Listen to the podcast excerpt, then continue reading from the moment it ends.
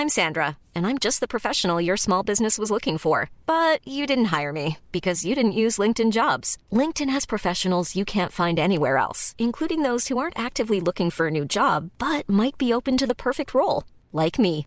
In a given month, over 70% of LinkedIn users don't visit other leading job sites. So if you're not looking on LinkedIn, you'll miss out on great candidates like Sandra. Start hiring professionals like a professional. Post your free job on linkedin.com/people slash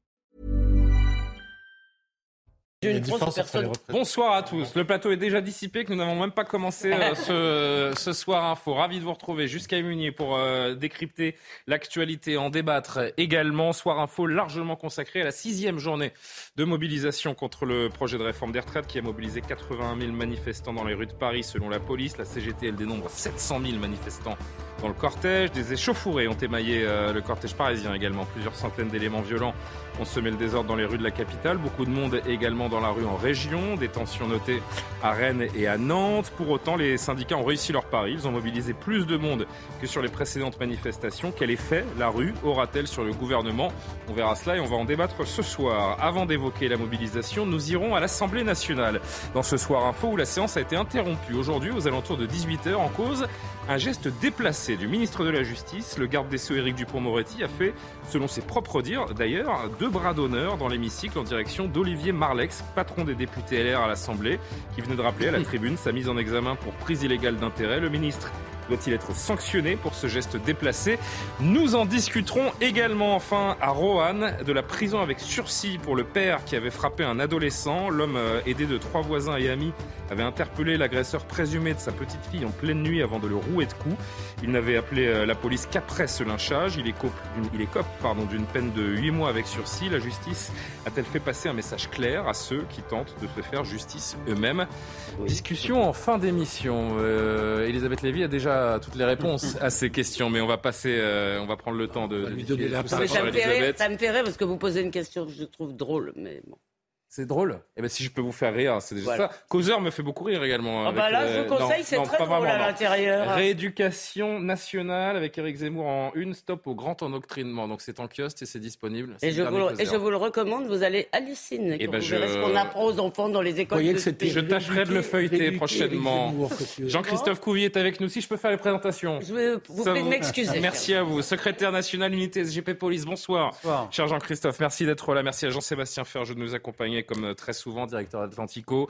De l'autre côté de la table, Karim Abric, évidemment, comme chaque soir. Je Bonsoir. vous cherche du regard. Eh oui. Euh, Je ça- pas perdu dans la foule. Non, non, vous êtes là. Sabrina Agresti-Roubache également nous fait le plaisir d'être là. Ça va être tournu ce soir, hein. Madame la députée Renaissance des Bouches-du-Rhône. Merci de vous confronter à l'exercice. Et Philippe Guibert, également un habitué du plateau, enseignant, consultant. Les présentations sont faites. Il est un peu plus de 22 heures. On fait un point sur l'actu avec Mathieu Devez avant d'aborder tous ces thèmes. L'Assemblée nationale rejette ce soir une peine d'inéligibilité automatique pour violence conjugale. C'était une proposition de loi Renaissance qui entendait imposer cette peine à davantage d'auteurs de violences, notamment conjugales ou intrafamiliales, après l'affaire Adrien Quatennens. Il a été condamné en décembre à 4 mois de prison avec sursis pour violence contre son ex-conjointe. Ils étaient 81 000 manifestants à Paris selon la préfecture de police, 700 000 selon la CGT. C'était la sixième journée de mobilisation contre le projet de réforme des retraites du gouvernement. Une journée marquée notamment par des affrontements entre des individus violents et les forces de l'ordre. 43 personnes ont été interpellées dans la capitale. Enfin, les deux corps retrouvés en fin de semaine dernière en Charente-Maritime sont bien ceux de Leslie et Kevin. Le procureur de la République à Poitiers a confirmé aujourd'hui le décès du couple. Il avait disparu il y a trois mois dans les Deux-Sèvres. Trois hommes ont été mis en examen et écroués la semaine dernière, dont deux pour assassinat. Il y a aussi des. des- Et nous sommes de retour sur le plateau de Soir Info en direct. Décidément, ça commence bien ce soir. On marque une très courte pause, on va se remettre les idées à l'endroit. Et on entame notre euh, premier thème, c'est bras d'honneur, signé du garde des Sceaux. Qu'en dire Doit-il être sanctionné, voire pire, démissionné? Eh oui, on se posera la Elisabeth a question. une réponse en un geste. Oui, mais non. À tout de suite, la pause. Euh, Lui déclaré inéligible par le Conseil d'État. Mais allez-y, hein, euh, Madame la députée, nous sommes en direct. Pardon. Il n'y a pas de problème, évidemment. Euh, avec euh, donc Sabrina Agresti-Roubache, députée Renaissance des Bouches-du-Rhône, Jean-Christophe Couvier, Elisabeth Lévy, Philippe Guibert, Jean-Sébastien Ferjou, Karim Abric m'accompagnent ce soir. Avant de parler évidemment largement de cette nouvelle journée, la sixième journée de mobilisation contre la réforme des retraites, je voudrais qu'on s'arrête un instant sur cette nouvelle scène assez surréaliste qui euh, s'est passée aujourd'hui à l'Assemblée nationale. C'était pendant une, euh, un débat sur une proposition de loi d'Aurore Berger, la chef des députés Renaissance. Le député LR Olivier Marlex est à la tribune. Il s'en prend au gouvernement en, rappelant les, mises en examen de, différents euh, ministres ou membres de la majorité. Il évoque Éric Dupont-Moretti, ministre de la Justice, qui, vous le savez, est aussi mis en examen. Olivier Marlex part se rasseoir après avoir euh, parlé à la tribune. Et c'est là que le garde des Sceaux décroche deux bras d'honneur. Un tollé s'empare du euh, Palais Bourbon où la séance est alors suspendue à deux reprises. Alors on n'a pas cette image parce qu'elle n'a pas été captée par les, euh, par les caméras de l'Assemblée nationale. En tout cas, elle n'a pas été diffusée. Mais regardez les différentes séquences autour de cette scène et de ce tollé à l'Assemblée nationale. Et on en discute donc. 11 condamnations dans la majorité, dont celle de violence envers une ex-compagne, avec refus du bureau de l'Assemblée nationale de lever l'immunité parlementaire du député concerné et un autre condamné pour harcèlement sexuel envers une collaboratrice. Huit mises en examen, dont celle du secrétaire général de la présidence de la République, excusez du peu, et, pardon, euh, monsieur le garde, celle du garde des Sceaux, accusé l'un et l'autre de prise illégale d'intérêt. Sur le fond, par cette proposition de loi, vous souhaitez étendre la peine complémentaire obligatoire d'inéligibilité aux violences aggravées. Pendant que notre président de groupe, là aussi, euh, descendait de la tribune, le garde des Sceaux a fait un bras d'honneur. Euh, c'est quelque chose d'assez inqualifiable. Encore une fois, euh, nos, collègues ont été extrêmement surpris. On ne peut qu'être choqué par ce genre de pratique. Encore une fois, normalement, un ministre de la République au sein de l'enceinte du Parlement devrait avoir euh, un devoir d'exemplarité. Manifestement, il n'en est rien. Madame la Présidente, je, ne suis sans doute pas l'arbitre des élégances, mais je voudrais vous rappeler une toute petite chose. J'ai été euh, mis en examen, je ne suis pas condamné, je conteste. Vous, vous, permettez? Permettez? C'est la question. Je conteste totalement, totalement les faits qui me sont reprochés. Dans ma vie d'avocat, j'ai défendu un certain nombre des gens de votre famille Certains d'entre eux ont été condamnés. Je pense que vous n'avez pas de leçon à me donner. Maintenant, maintenant, maintenant, maintenant, maintenant, maintenant, il n'y a pas un bras d'honneur, il y en a deux, mais accompagnés de paroles à chaque fois, qui sont. monsieur, le, monsieur le ministre, de quoi vous parlez exactement? Vous avez fait deux bras d'honneur, c'est ce que vous êtes en train de dire à l'Assemblée? Alors oui, je vous demande effectivement de préciser vos propos parce que si c'est le cas, ça n'est absolument pas admissible. Alors je vous laisse finir vos propos. Vous n'avez pas à faire des bras d'honneur dans l'enceinte de l'Assemblée nationale, monsieur le ministre. J'ai dit, madame. Alors finissez vos propos qu'on comprenne ce que vous dites. J'ai dit, madame, j'ai dit, madame, bras d'honneur à la présomption d'innocence. Je l'ai dit deux fois. Sabrina Agresti-Rouba, je rappelle que vous êtes députée Renaissance. Il se trouve que vous étiez tout à l'heure à ce moment-là dans, dans l'hémicycle. Le garde des Sceaux qui persénère, on parle d'un des plus hauts personnages de l'État. C'est tout de même assez indigne. Qu'en dites-vous? Alors, ce que j'en dis, c'est que moi, j'étais là, j'étais derrière, donc euh, euh, j'étais euh, à ma place, à ma place de députée. les gestes, on ne les a pas vus. C'est pour ça, en fait, qu'il n'y a pas eu de réaction tout de suite et qu'il a fallu le, député LR, le, le ministre Éric Dupont-Moretti a fait une précision, donc il a précisé pourquoi il avait fait. Il a accompagné en fait le, bras d'honneur euh, qu'il disait sur, les, euh, sur la présomption d'innocence, accompagné d'un geste. C'est lui qui l'a dit, moi je l'ai pas vu. Donc hmm. voilà, donc c'est pas un bras d'honneur à Olivier Parce qu'il le dit qu'il faut le croire. Hein. Absolument, mais euh, moi je vous dis ce que j'étais dans l'hémicycle et je vais vous dire, remarquez bien dans l'hémicycle, il n'y a pas eu de réaction encore une fois. Et moi la première, pourtant je suis responsable de texte, j'étais responsable de texte sur cette euh, sur ce projet de loi. Euh, on l'a pas vu. Donc après, il s'est excusé, voyant quand même que ça avait créé de l'émotion. Il s'est excusé en expliquant, en expliquant ce qu'il avait fait. Et, et, après, la séance a repris à peu près normalement. Donc, Madame la députée, comment est-ce qu'on peut passer j'allais dire son temps, en tout cas passer euh, pas mal de temps à critiquer l'attitude des, députés qui, bordélisent les débats, et je pense notamment évidemment à, certains députés NUPES, si vous-même vous vous mettez à ce niveau-là. Et je trouve que c'est pire parce que lui n'est pas, député, il est garde des Sceaux. Non mais j'ai pas dit ça, j'ai pas hmm. dit ça non plus. ah non, je dis pas que c'est ce que vous avez dit, c'est juste ma question qui suit. Je, dis juste ouais, qu'on doit euh, non seulement être vigilant. Vous condamnez tout simplement ce geste? Non, je pense que ça n'a pas sa place. Enfin, dire, si on se met tous euh, à faire euh, des, des, gestes bizarres et dire des mots bizarres, je pense qu'on s'en sort pas. En réalité, c'est ça. Mais, mais à la fois, et tout à l'heure on en parlait avec Elisabeth, et je sais que ça l'a fait sourire, l'hémicycle, c'est, euh, alors cette législature est très particulière. Et moi qui arrive et qui suis vraiment une béotienne pour le coup, je, ce qu'on voit dans l'hémicycle est le reflet en réalité. Et je parle de LFI, je parle du RN, je parle de tous les groupes. De ce qu'on voit dans la vraie vie, c'est-à-dire et le vrai reflet de la France. La France en ce moment, Sauf que ça. Et... ce que j'essaie de mettre en avant, c'est qu'il y a une différence entre des députés et un ministre, non, non, mais, un des plus hauts personnages mais, mais, de l'État qui lui une, se permet. C'est une évidence et c'est avant lui, il y a eu des Robert Badinter, il y a eu des gens, euh, il y a eu des gens d'un niveau d'un niveau, d'un talent et d'un niveau intellectuel. Il y avait De Gaulle avant, il y avait De Gaulle avant Macron aussi, donc. euh... Bah oui, mais j'ai pas vu Emmanuel Macron faire des bras d'honneur. Hein. En l'occurrence, en l'occurrence, j'ai pas vu, je crois pas avoir vu Emmanuel Macron non, faire des bras d'honneur dans l'exercice de ses fonctions. On voit bien qu'on a changé de style. Faut-il Je le déplore, mais euh, honnêtement, je trouve. Elisabeth Lévy, qui vient en secours de Madame la députée. Oui, je pense non, toujours. Je pas trop mal elle n'a pas besoin. Elle n'a pas besoin. D'abord, elle, elle, est très dégourdie, notre Marseillaise. Hein, elle n'a pas besoin qu'on lui qu'on vienne à son secours.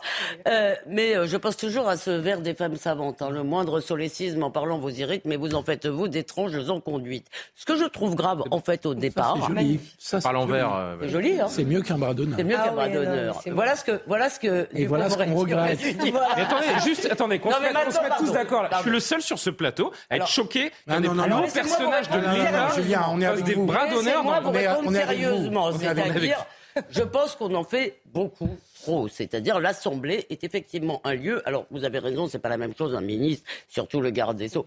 Mais l'Assemblée, c'est un lieu de représenter la politique. Le rôle de la politique, comme le disait très bien Raymond Aron, c'est de représenter les conflits et de les représenter éventuellement dans des formes, vous savez, dans les années 30 à l'Assemblée, c'était d'un autre niveau, mais d'une grande violence. Mmh. Entre Maurras et Blum, entre ça, c'était évidemment, ça allait. Maurras, et le pas niveau, comme vous l'avez dit, le niveau de tout le monde a baissé. Maintenant, ça n'est pas bien. Je trouve qu'on fait un peu trop de fromage sur les manières. Et moi, un, je pense qu'il avait raison sur le fond. Ça n'est pas bien de passer son temps à enquiquiner les gens mis en examen, même si c'est la jurisprudence. Il doit rester maître de ses émotions. Absolument. Il est ministre de la justice Absolument. dans ce que je il ne devrait fou, pas comme être vous un le dédouanez. humain. Il devrait être un robot comme Oui, nous le mais sommes. Elisabeth- Qui parle de robot Imaginez, Mais vous êtes puisque quand même il y a une forme Mais moi, en d'exemplarité, plus, j'avais il, est le il est le ministre de la Justice. Si toutes les personnes mises en examen et qui considèrent qu'elles sont mises en examen à tort se mettent à faire des bras d'honneur au commissaire qui leur C'est pas ça qu'il a dit. ou à un ça. Ben, Non, non, oui, alors, tout en disant je fais un bras d'honneur à la, la présomption Non, d'innocence. il a dit que l'autre faisait un bras Oui, d'honneur oui. à la présomption Mais c'est d'innocence. l'avocat c'est qui la cherche même sa pirouette. Et moi, alors, vais Il vous- fait un bras d'honneur au mot d'Olivier Marlex, mais pas à Olivier Marlex. Voilà ce qu'il explique. Arrêtez.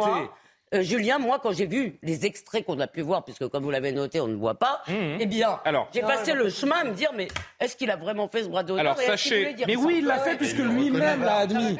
Lui-même l'a admis. Elisabeth. faut faire comme au foot, on demande. Oui, on va faire la VAR. Et d'ailleurs, la VAR est demandée. La VAR est demandée. La VAR est demandée. Par- Olivier Marlex. Si je peux- que- euh, après le bras d'honneur d'Éric Dupond-Moretti, le président des Républicains, Olivier Marlex, demande à obtenir les images de la séance dans un courrier qu'il a envoyé ce soir à la présidente de l'Assemblée nationale. Donc on va pas en rester là. Il y a plusieurs séquences. Tout le monde va s'exprimer évidemment, mais je vous euh, refais le, le film de ce qui s'est passé. Il a mis du temps. Hein. Il a, il a d'abord refusé de s'excuser. Il a justifié une première fois ses, euh, son geste, ses deux gestes pour le coup. Écoutez Éric Dupond-Moretti et écoutez la réponse d'Olivier Marlex derrière. J'ai réagi euh, avec beaucoup de vivacité.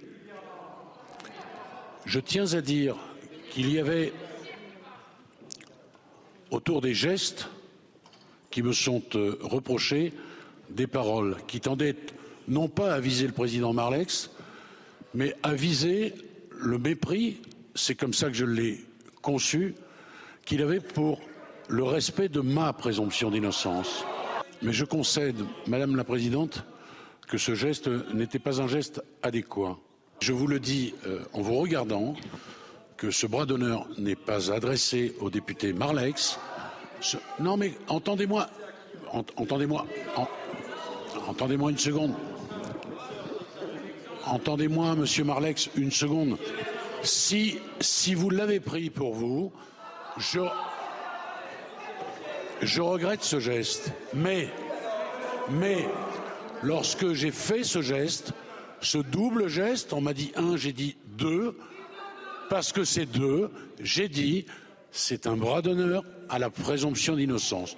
Je ne sais pas euh, si ça fait partie du bon exemple que vous essayez de, donner, mais je pense que faire un bras d'honneur pour un membre du gouvernement à deux, pardon, deux selon votre aveu, de la part d'un membre du gouvernement à un membre de la représentation nationale me paraît extrêmement peu, extrêmement peu exemplaire. Euh, je pense que votre attitude, Monsieur le, garde des Sceaux, je comprends que vous avez pu fréquenter beaucoup de, de voyous dans votre carrière professionnelle, et je comprends que ça ait pu à un moment euh, d'éteindre un peu sur votre comportement, mais c'est plus qu'inapproprié et ça exige des excuses, non pas pour moi, mais à l'égard de la représentation nationale.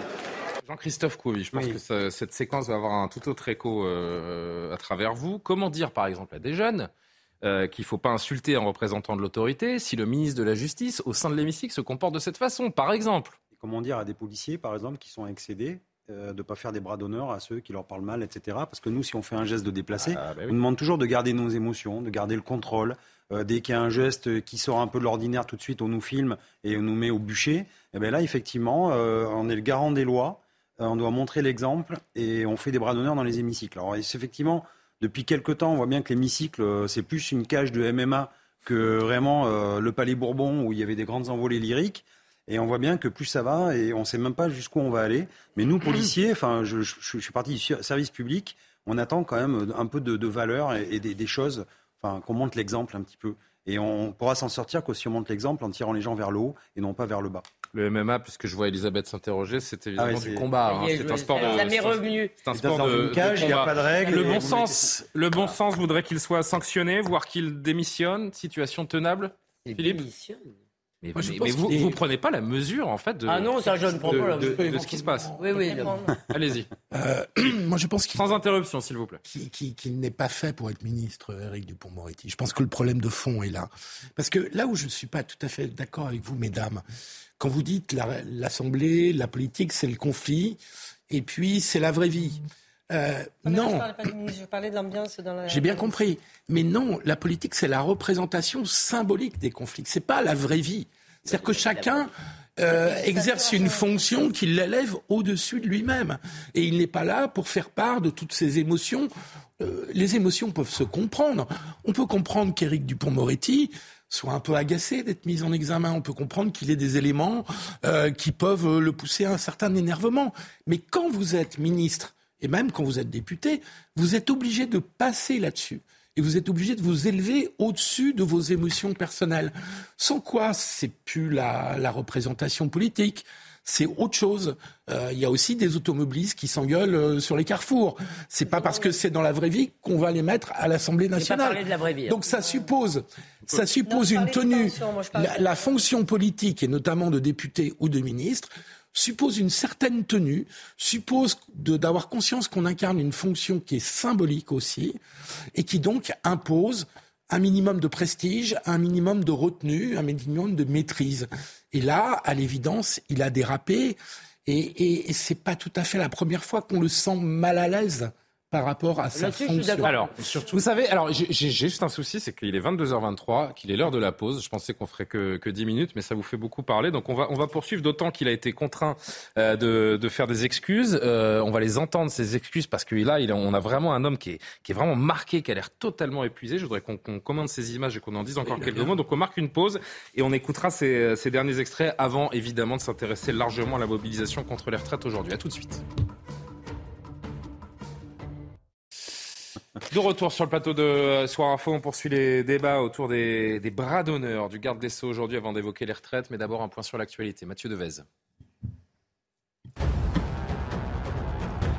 Le Sénat a entamé ce soir l'examen très attendu de l'article 7 de la réforme des retraites. Il prévoit de repousser l'âge légal de départ de 62 à 64 ans. C'est cet article que les députés n'avaient pas eu le temps d'aborder lors de leur débat à l'Assemblée nationale. Le trafic des trains restera fortement perturbé demain. Aujourd'hui, on ne comptait que 20% des trains en circulation sur les grandes lignes et les lignes régionales. Et demain, donc, un tiers d'entre eux seront en circulation pour les TGV et TER. Le trafic intercité restera, lui, très perturbé avec 80% des trains supprimés. L'Espagne veut imposer un minimum de 40% de ministres femmes. Le gouvernement de gauche a présenté aujourd'hui un projet de loi à la veille de la journée internationale des droits des femmes. Ce texte imposera également ce seuil de 40% dans les conseils d'administration des grandes entreprises et dans les organismes professionnels. Bon, on est de retour avec Karim Abrik, Jean-Sébastien Ferjou, Philippe Guibert, Elisabeth Lévis, Sabrina pardon, Agresti-Roubache et euh, Jean-Christophe Couvi. Encore quelques mots donc, euh, autour de ce qui s'est passé aujourd'hui. Si vous n'étiez pas avec nous avant la pub, Éric Dupont-Moretti a fait deux bras d'honneur cet après-midi à Olivier Marlex, le président du... De le dire déjà, je trouve ça fou. Oui. Euh, président des groupes Les Républicains à l'Assemblée nationale, le ministre de la Justice, donc qui a d'abord refusé de s'excuser, de suspension de séance, avant d'être contraint de le faire. Écoutez notamment l'invective de Mathilde Panot, présidente du groupe LFI euh, à l'Assemblée, et juste derrière... Mais pour une fois, je peux vous dire, pour une fois, je peux vous dire que vous ne pouvez être que d'accord avec elle. Écoutez-la, c'est du bon sens, tout simplement, quand c'est, quand c'est le cas, il faut le dire aussi. Mathilde Panot, et les excuses, enfin, d'Éric Dupont-Moretti. Regardez les deux séquences. Monsieur le ministre, faire deux bras d'honneur à un président d'un groupe parlementaire est indigne de votre fonction. Et je dois dire que c'est quand même particulièrement savoureux de voir que vous refusez le minimum, c'est-à-dire de vous excuser auprès de M. Marlex et de la représentation nationale pour ceux mêmes qui nous donnent constamment des leçons de maintien et qui nous expliquent sans cesse qu'ils sont les arbitres des élégances et qui ne sont pas capables de s'excuser lorsqu'ils font de tels gestes.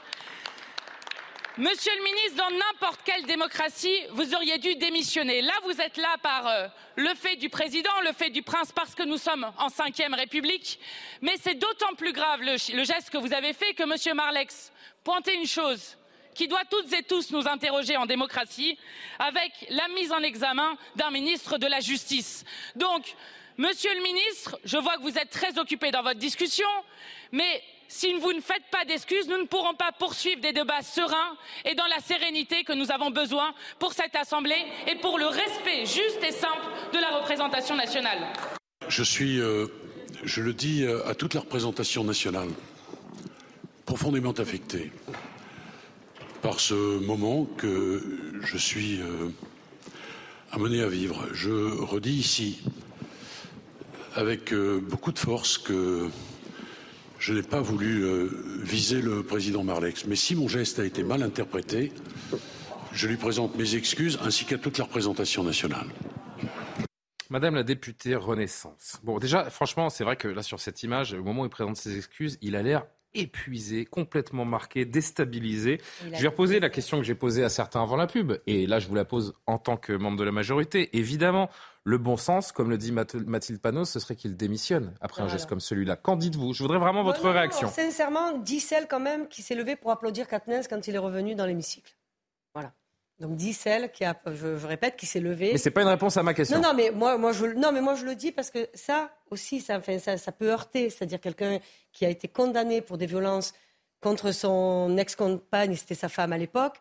Euh, vient, au pire, franchement, on se fait discret. Et moi, je ne me suis pas levée hein, pour euh, euh, crier, j'ai pas tapé sur mon bureau, j'ai rien fait, je, n'ai pas réagi. Mais ce n'est pas vous, nommément, que, je, que je vise, évidemment. Je ne pense, je ne, voilà, je, je, ne pense pas. Quand même, attendons d'avoir les, les, images. Mais là, ce que vous voyez en réalité, c'est la sincérité des excuses. Ce que vous, vous interprétez, moi, j'étais dans l'hémicycle. Donc je n'ai pas tout à fait la même perception qu'à la télé. Moi, je, pose une question simple. Est-ce que ça doit être suivi de, sanctions, voire de démission, qu'un ministre fasse un bras d'honneur dans le sein de l'Assemblée nationale? C'est la, seule réponse que j'attends de votre part. de ce qu'il a dit, alors je vais vous dire, si ce qu'il a dit, si ce qu'il a décrit, si ce qu'il a décrit et ce qu'il a fait, c'est-à-dire accompagner une parole d'un geste, pas du tout. Enfin, je veux dire, Évidemment que ça n'a pas sa place, je le redis, ça n'a pas sa place. Vous pas autre chose de votre part, évidemment. Non, mais non, non, mais en plus, honnêtement, je vais, je vais vous dire de la manière la plus euh, franche et cash possible. Ce n'est pas à moi de le lui dire. C'est lui le ministre. Moi, je suis une simple députée, j'étais dans l'hémicycle, j'essaye de défendre les choses enfin en tout cas que, je porte. Il n'y a pas de simple député, madame. Il n'y a pas de simple député. Vous avez une mission. Vous pensez non, mais est-ce que vous pensez non, mais est-ce que vous pensez que c'est euh, n'importe quel député, mais n'importe quel bord, de n'importe quel bord. Contrôle du gouvernement. Euh, absolument. Mais est-ce que c'est, est-ce que vous pensez vous que c'est à Sabrina Agresti-Roubache d'aller dire à, au, Et vous êtes investi d'une mission et, ça en fait partie. Je vais vous dire, et quand bien même j'aurai à le dire, je lui dirai à lui en premier avant de vous le dire. Voilà. J'entends. Et c'est tout à votre honneur. Karim Abrik, qui n'a pas évoqué ce sujet encore. Non, mais euh, il y, a pas mal de choses. Premièrement, bon, est-ce qu'on doit aseptiser tout euh, dans l'hémicycle? Non, il y a un reflet de la société. Manifestement, si on se dit que c'est un reflet de la société, moi, je trouve que c'est plutôt inquiétant parce que ce qu'on voit, c'est des gens qui sont vraiment énervés, qui sont pas bien, qui, semblent maintenant euh, dépités parce qu'on a vu effectivement M. Dupont-Moretti au début, il avait une assurance hein, presque, il était fier pratiquement de son geste, de dire non, c'est pas une fois, c'est deux fois. Et ensuite, on le voit faire des excusettes. Et ensuite, je pense effectivement, quand on regarde les images, il me semble que c'est sincère. Donc, moi, parfait, je ne veux pas aller plus loin, je ne veux pas m'acharner. Cela dit, je pense qu'au cours des dernières semaines, on assiste à un triste spectacle. On est sur la forme et non sur le fond. Je pense qu'on pourrait utiliser ce temps précieux pour débattre justement des questions de fond et pas sur des niaiseries. Et là, maintenant, on est vraiment euh, dans des, coups d'éclat permanents, mais quoi, d'insultes, euh, quand un traite euh, quelqu'un d'assassin dans l'hémicycle, ensuite, bon, oui, on s'excuse. Ensuite, ben, je, je, me souviens, bon, Louis Boyard qui parlait de la police qui tue. Alors, on est vraiment dans ces espèces de d'exclamations encore une fois, permanentes. encore une fois, vous avez, vous avez mille fois raison, mais encore une fois, ce soir, on doit faire une différence entre la représentation nationale qui, en effet, nous montre régulièrement sa médiocrité et des euh, injures ou des gestes obscènes venant du banc des ministres. C'est autre chose. Non, mais vous faites pas. Eh oui, mais vous me regardez ben, comme si j'étais euh, le, censeur en chef. Je vous fais marrer, mais je veux bien. Mais, je laisse Karima finir et je reviens vers Jean-Sébastien et Elisabeth. Évidemment que bras d'honneur, ça n'a pas sa place dans l'hémicycle, pas plus que. C'est un ministre, c'est le garde des Sceaux. C'est le garde des Sceaux. Exactement, parce qu'après, bon, c'est quoi l'autre étape? On s'envoie des doigts d'honneur aussi, tant qu'à y être, parce qu'on doit, euh, on est le reflet de, la société. Non, ça n'a pas sa place. Et ensuite, il s'est excusé. Parfait. Bon, il s'est excusé. J'espère qu'on va pouvoir passer à autre chose, mais non, ça n'a pas sa place. Bon, allez, encore deux mots. Elisabeth, je vous ai fait rire, donc j'aimerais bien savoir pourquoi. Et Jean-Sébastien qui attend aussi de s'exprimer. Alors, allez-y, Jean-Sébastien, d'abord. Non, mais à la question que vous posiez, est-ce que ça vaut une démission? Non, je ne crois pas. Je pense que ça va. Ça vaut un coup de fil de la première ministre quand même, non? ça, vaut pas un coup de fil de la première ministre? C'est totalement déplacé. Après, peut-être en son fort intérieur, c'est à lui de le voir. Mais moi, ce qui me frappe, c'est ça peut mériter euh, de la réprobation, du mépris. C'est d'ailleurs ce que lui aurait dû faire, puisqu'il éprouvait du mépris vis-à-vis de l'argument d'Olivier Marlex, parce que c'est quand même comme ça qu'on se comporte dans une société civilisée. En revanche, sanctionné à tout va, on va finir par éliminer tout le monde euh, dans l'Assemblée quand on voit ce qu'est justement la société française. Non, mais pas plus grand monde dans l'hémicycle. Passer plus de temps à lire les articles du règlement, à savoir sur quel fondement on va exclure ou punir ou sanctionner les uns ou les autres, c'est complètement grotesque. On n'aurait jamais dû s'engager dans cette voie-là au moment où ça a commencé avec le fameux député RN sur la polémique sur euh, qu'il retourne euh, Grégoire de Fournas en Afrique. Maintenant, moi, ce qui me frappe, c'est qu'il y a quand même, concernant M. Dupont-Moretti, et je rejoins ce que disait Philippe tout à l'heure, une continuité entre le style et le fond, parce que c'est comme ça qu'il se comporte quand il parle du Rassemblement national, quand il parle de ses adversaires politiques de manière générale, c'est en leur faisant des bras d'honneur symboliques. Quand M. Dupont-Moretti euh, considère qu'il n'y a pas d'ensauvagement de la société française, qu'il faut vraiment être dingue pour s'interroger sur l'état de l'insécurité, ce sont des bras d'honneur symboliques à tous les gens qui la vivent dans leur chair. Et donc moi, ce qui me frappe, c'est plutôt ça. C'est que je suis d'accord avec En fait, il n'est pas fait pour être ministre parce que, tout simplement, il ne maîtrise pas sa personnalité. Il n'a pas le costume. Il n'est pas, il est pas fait pour le costume de ministre. Il a certainement des tas de qualités. Ah bah c'est un immense avocat, en, évidemment. En, tant, euh, en tant qu'avocat, mais la politique, c'est un autre registre. Et si, quand même, il y a une part d'exemplarité. Bon. encore une fois, ça ne vaut pas sanction. Allez, encore un, ou deux derniers mots. Je voudrais juste qu'on entende. Laurent Jacobelli, le député RN, a une dernière réaction euh, là-dessus. Et euh, Karima veut dire un dernier mot, Elisabeth également. Et on passe retraite ensuite. C'est un comportement qu'on n'a jamais vu, je crois, à l'Assemblée nationale, indigne. Euh, euh, on pensait jusque-là que c'était le, ministre des racailles. En fait, on s'aperçoit que c'est un ministre racaille. Il ne respecte rien, euh, ni nos institutions, ni la justice française.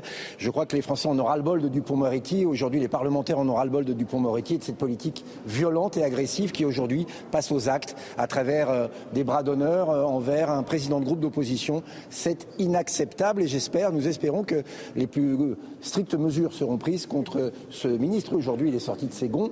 Le vrai visage de M. Dupont-Moretti ressort. Il est plus proche de ceux qui doivent aller euh, euh, répondre de la justice que ceux qui doivent la prononcer. Ça devient euh, grave, ce ministre. Oui, c'était en effet, vous avez raison, Madame la députée, mais je l'ai dit en le lançant, c'est un député RN, Laurent Jacobelli.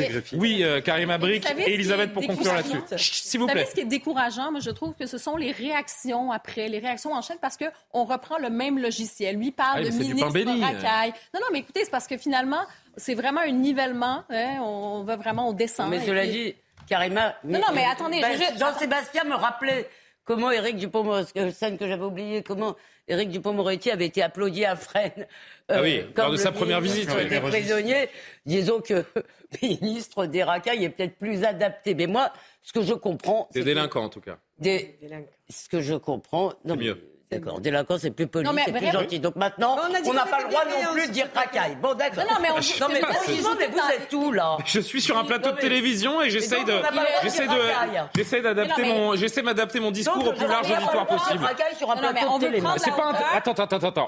On fait, pas un, attends, attends. On fait pas un débat sur le vocable à utiliser, racaille, délinquant. En l'occurrence, là, le député Jacobelli utilise ce mot. Vous rebondissez là-dessus. Allez, on ferme l'épisode. Là, c'est, là, c'est de la bagarre politique. Bien sûr. Ce que, je suis d'accord avec ce qui a été dit sur Éric euh, Dupont-Moretti. Mais maintenant, euh, effectivement, que des gens perdent leur nerf, l'idée qu'on va avoir en politique que des gens qui ne perdent jamais leur nerf me paraît complètement absurde. Il y a perdre ses nerfs et perdre ses nerfs. Je voudrais juste dire une chose sur ce que je, parce que j'ai été mal compris. Je ne voulais pas dire que l'Assemblée était le reflet de la vraie vie. Mhm. Ça, je n'y crois pas. Je crois que l'Assemblée est là pour représenter, comme vous l'avez dit, les conflits. Et que donc, non, mais bah, en revanche, si vous voulez, le niveau de la, toute la société s'est effondré. Le niveau de français des gens s'est effondré. Oui, ben, on, aimerait que, on aimerait que certains relèvent le niveau, en l'occurrence nos, nos gouvernants. Eh bien, on ne peut pas passer son temps à demander de la proximité, à dire on veut des élus qui nous ressemblent ah et après pleurer parce qu'ils nous ressemblent. C'est pas un élu, c'est pas un élu, c'est le ministre. Mais oui, mais c'est pas pareil. C'est pour ça qu'on met la loupe sur lui ce soir. C'est que c'est pas un ministre. Mais non, pas un, aurait été un élu, on aurait fait pareil. Bah oui, mais non, je suis, je suis désolé. J'aurais pas, j'aurais pas, j'aurais pas mis le thème en avant de la même façon. Euh. Démissionner pour ça. En revanche, ce qui me pose problème, je vais vous le dire, c'est que. On avait dit court, Elisabeth. Mais allez-y. Très vite c'est que hmm. on invoque en permanence ces questions de mise en examen. Et là où je suis d'accord avec lui sur le fond, quand quelqu'un est mis en examen, il est présumé innocent. Oui, mais il doit démissionner. Mais c'est une blague. C'était la jurisprudence, il a raison. Eh bien, je suis contre cette jurisprudence qui est s'asseoir bon, stop, stop, stop, stop, stop, S'il vous plaît, suivez-moi, suivez-moi. Avec moi, euh, Jean-Sébastien. Jean-Sébastien, avec moi, s'il vous plaît, parce que vous n'avez pas compris. Hein. C'est marrant parce que vous êtes là tous les soirs et vous comprenez pas que je suis dans un cadre euh, timé et que si vous euh, faites un peu ce que vous voulez comme vous voulez, on va jamais y arriver. Donc suivez-moi, s'il vous plaît. Euh, pour Éric Dupont-Moretti, on referme la parenthèse. Je voudrais juste qu'on dise une dernière chose, c'est que euh, cette euh, scène, elle s'est passée dans le cadre tout de même d'un débat qui portait sur l'inégibilité des élus condamnés pour violence conjugale. Cette loi n'a pas été votée, notamment la majorité a été complètement divisée sur ce sujet puisque seule Renaissance a voté pour et tous les autres ont voté contre. Aurore Berger qui portait cette loi a terminé dans l'hémicycle en larmes au, micro. Alors, on l'écoute et vous me précisez, vous qui étiez dans l'hémicycle à ce moment-là, comment ça s'est passé également. Mais regardez, là aussi, c'est très fort.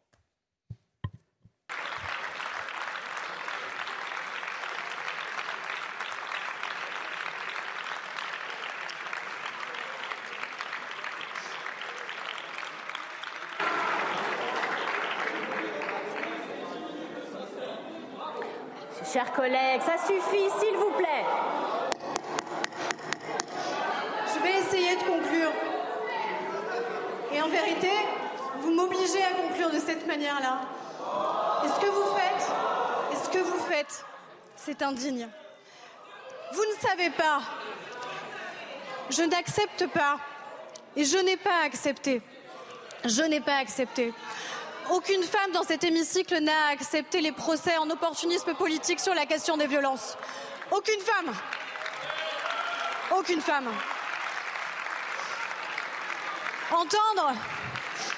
Entendre, des interpellations à l'extrême gauche comme à l'extrême droite sur la mise en doute de la sincérité du combat que nous devrions tous porter sur la question.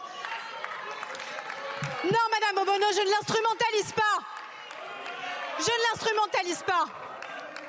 Personne ne sait ici l'intimité de ce que nous pouvons vivre, de ce que nous avons vécu.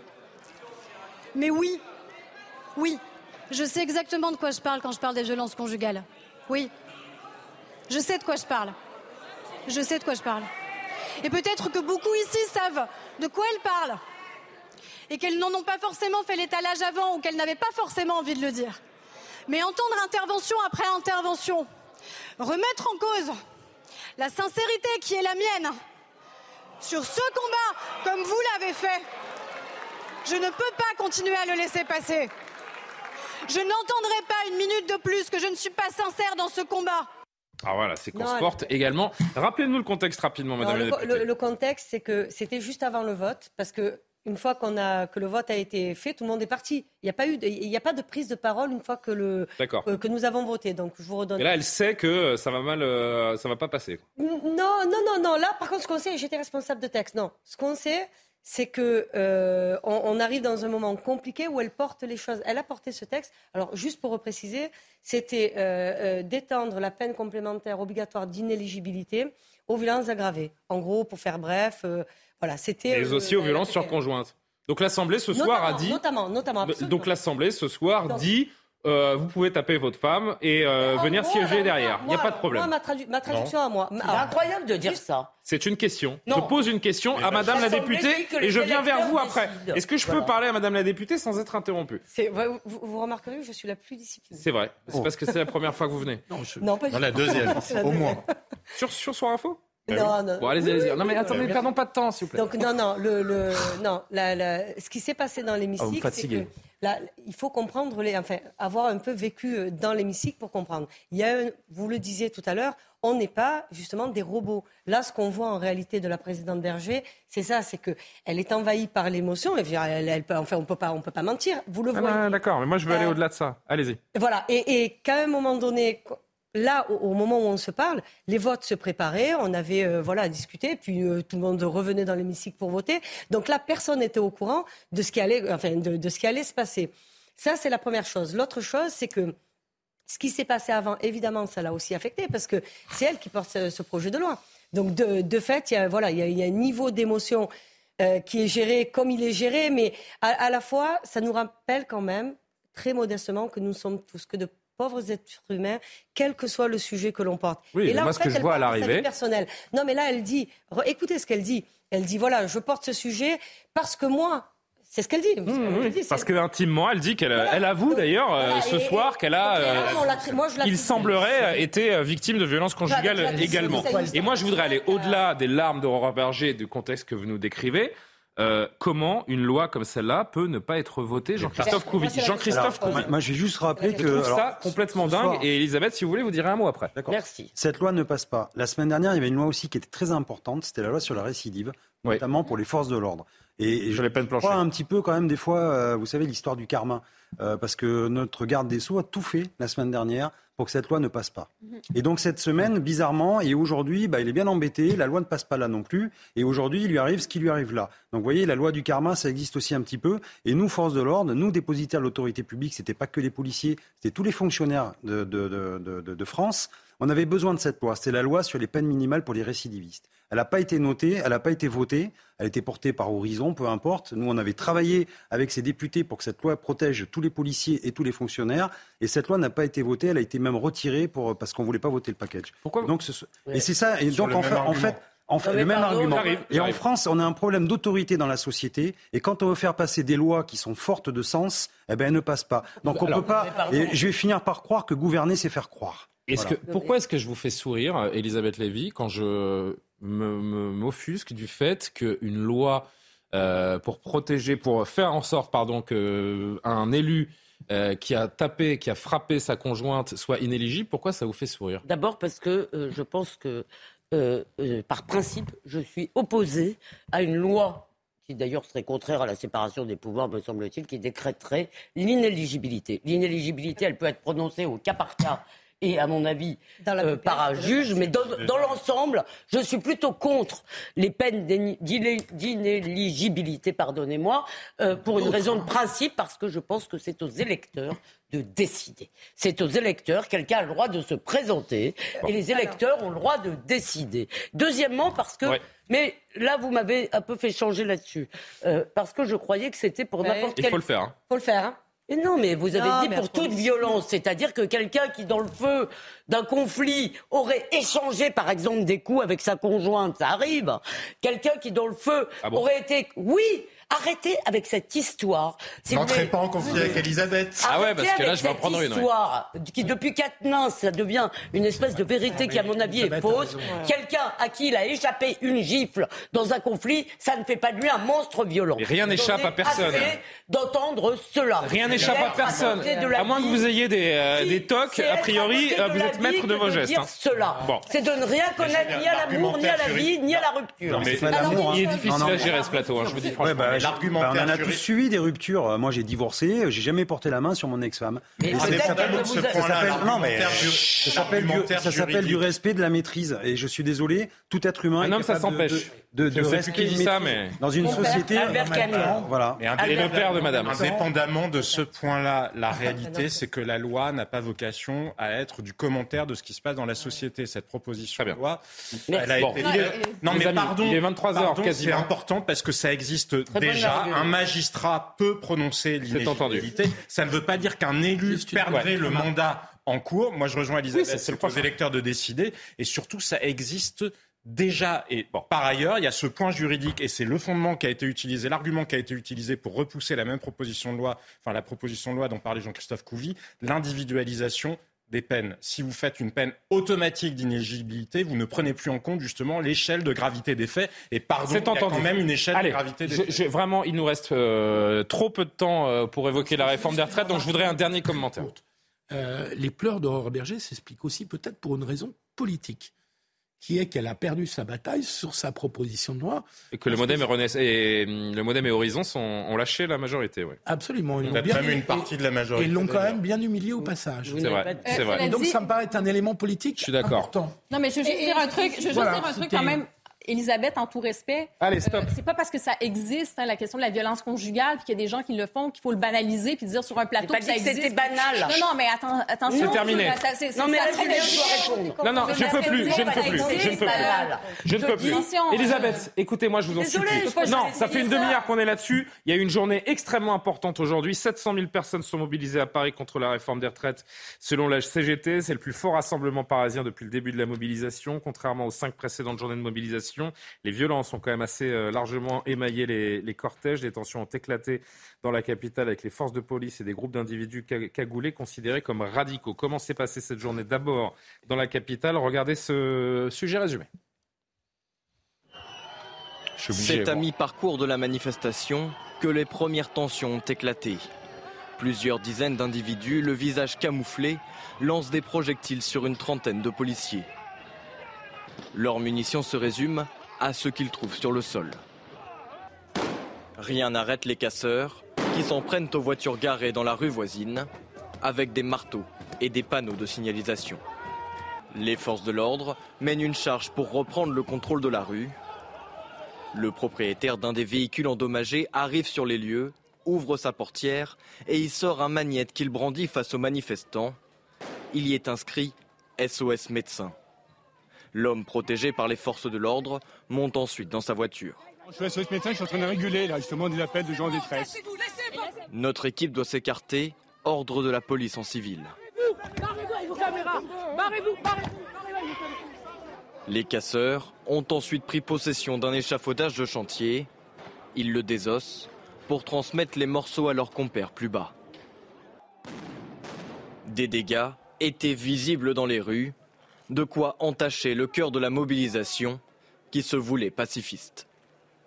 Jean-Christophe Couvi, pour commencer, on va parler évidemment de ce qui s'est bien passé, mais il faut mettre la lumière sur, euh, sur ces éléments également violents, des actions isolées jusqu'alors qui n'avaient pas en- entaché le caractère pacifique du cortège sur les cinq premières journées, mais aujourd'hui, c'est quasiment un millier d'éléments hein, dans Paris euh, qui euh, ont gâché le bon déroulement de cette euh, mobilisation et ça brouille le message. Alors ça brûle le message, attention, il y avait 1 million 300 000 euh, manifestants dans toute la France et on retient, on peut pas retenir que des images comme ça. Non. Retenir existent. justement de la, des, des- des manifestations pacifiques qui font passer un message euh, à l'exécutif. Là effectivement, on a des abrutis encore une fois qui s'en prennent à une voiture qui, qui- qu'ils ont peut-être pris pour une voiture de police alors que c'est un médecin. Enfin, ça montre encore une fois que, que le vide, ils ont le vide intersidéral dans, dans le crâne. C'est vraiment pénible. Même si c'était des policiers, d'ailleurs. Mais même si c'était des policiers, mais je veux dire, c'est encore pire. Il y a, oui, il y a des, mes collègues de, de notre syndicat, du syndicat Alliance, Alliance qui se sont fait agresser à Marseille aussi. C'est intolérable. Euh, on peut, on est là pour manifester pacifiquement, tranquillement. Et d'ailleurs, c'est le job de nous, notre job policier, de permettre aux gens d'aller dans la rue et de pouvoir manifester sereinement. Et donc, c'est devant ces individus-là, il faut être sans pitié. Ouais. D'ailleurs, on fait des bonnes charges républicaines. Et si on peut en choper un ou deux, on le ramène tranquillement. Mais je peux vous dire qu'il va le sentir un petit peu. Parce que c'est insupportable. C'est insupportable que des personnes comme ça viennent gâcher euh, des messages qu'on fait passer à l'exécutif. Ils sont en train de, de- de- de prendre en otage justement euh, ces, ces manifestations. Et on ne peut pas laisser passer ça.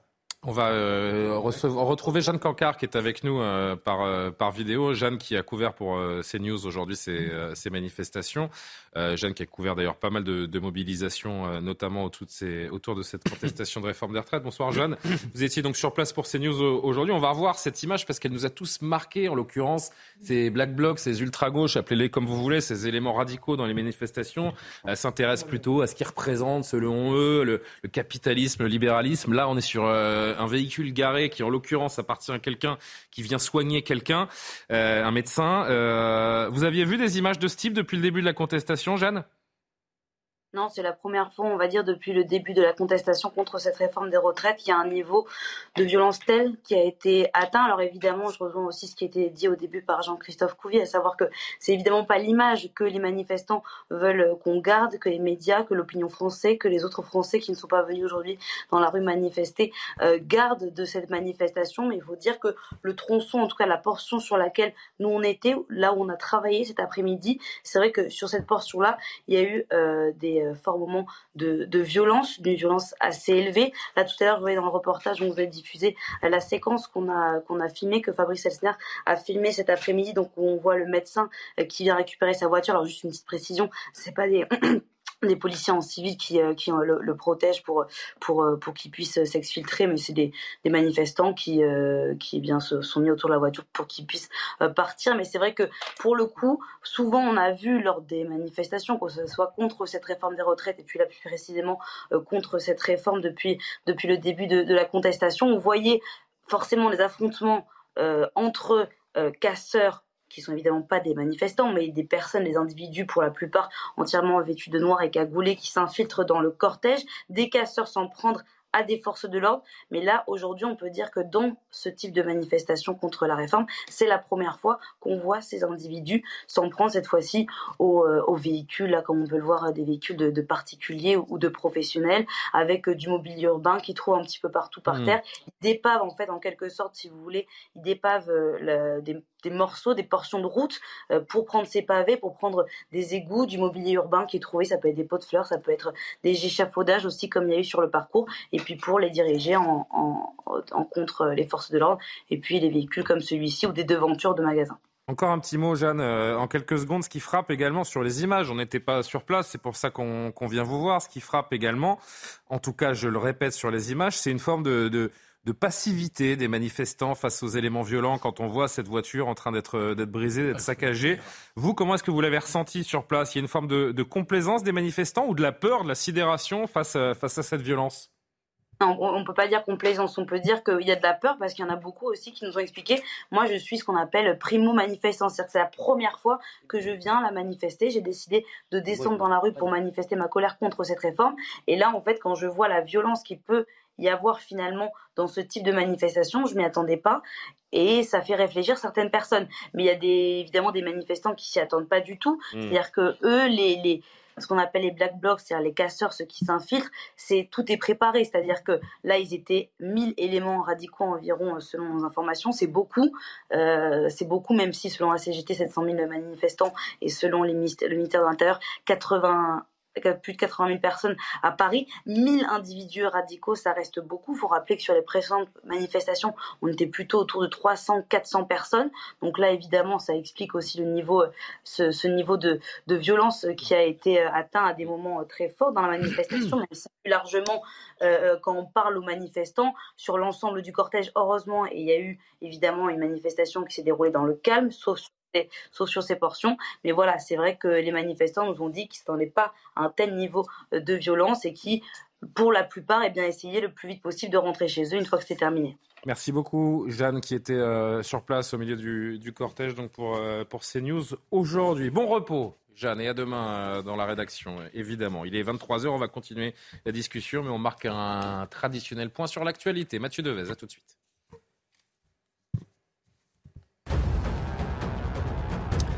L'intersyndicale annonce deux nouvelles journées de mobilisation contre la réforme des retraites, la première dès samedi et une autre le jour où sénateurs et députés se réuniront pour tenter de trouver un accord, soit probablement autour du 15 mars. Les syndicats demandent également à être reçus en urgence par Emmanuel Macron et l'Elysée répond ce soir que la porte de l'exécutif est toujours restée ouverte. Les deux corps retrouvés en fin de semaine dernière en Charente-Maritime sont bien ceux de Leslie et Kevin. Le procureur de la République de Poitiers a confirmé aujourd'hui le décès du couple. Il avait disparu il y a trois mois dans les Deux-Sèvres. Trois hommes ont été mis en examen et écroués la semaine dernière, dont deux pour assassinat. L'UEFA annonce qu'elle va rembourser les supporters de Liverpool après les incidents du Stade de France, soit près de 20 000 billets. Souvenez-vous, c'était lors de la dernière finale de Ligue des Champions entre Liverpool et le Real Madrid. Une finale émaillée de nombreux incidents dont les fans des Reds ont d'abord été tenus pour responsables avant d'être entièrement dédouanés. On note donc 1,28 million de manifestants en France selon les chiffres du ministère. La CGT en revendique 3,5 millions. Moi, je suis toujours frappé par ce, décalage entre les chiffres. Sur Paris le, pire, c'est Paris. 700 000 pour, les, pour la CGT, 80 000 pour le ministère. Où est la vérité entre les deux? Allez savoir. En tout cas, ça représente. des Ça représente en tout cas euh, beaucoup plus de manifestants que lors de la journée du 31 janvier, précédent record depuis le début du mouvement. Avant de parler de ce mouvement et pas des, pas des violences et de la casse. Écoutez les deux euh, principaux représentants syndicaux, Philippe Martinez pour la CGT et Laurent Berger pour la CFDT. La colère sociale, la colère du monde du travail face à une réforme injuste, elle est toujours aussi puissante et elle se manifeste aujourd'hui de façon encore plus puissante dans, euh, dans la rue. Moi, je crois pouvoir dire qu'aujourd'hui, on a une mobilisation qui est historique au regard des 40 ou 50 dernières années en termes de nombre de personnes mobilisées. On est dans un mouvement dur depuis euh, janvier. On est dans un mouvement puissant, ancré dans le monde du travail, ancré dans les territoires, ancré dans toutes les professions.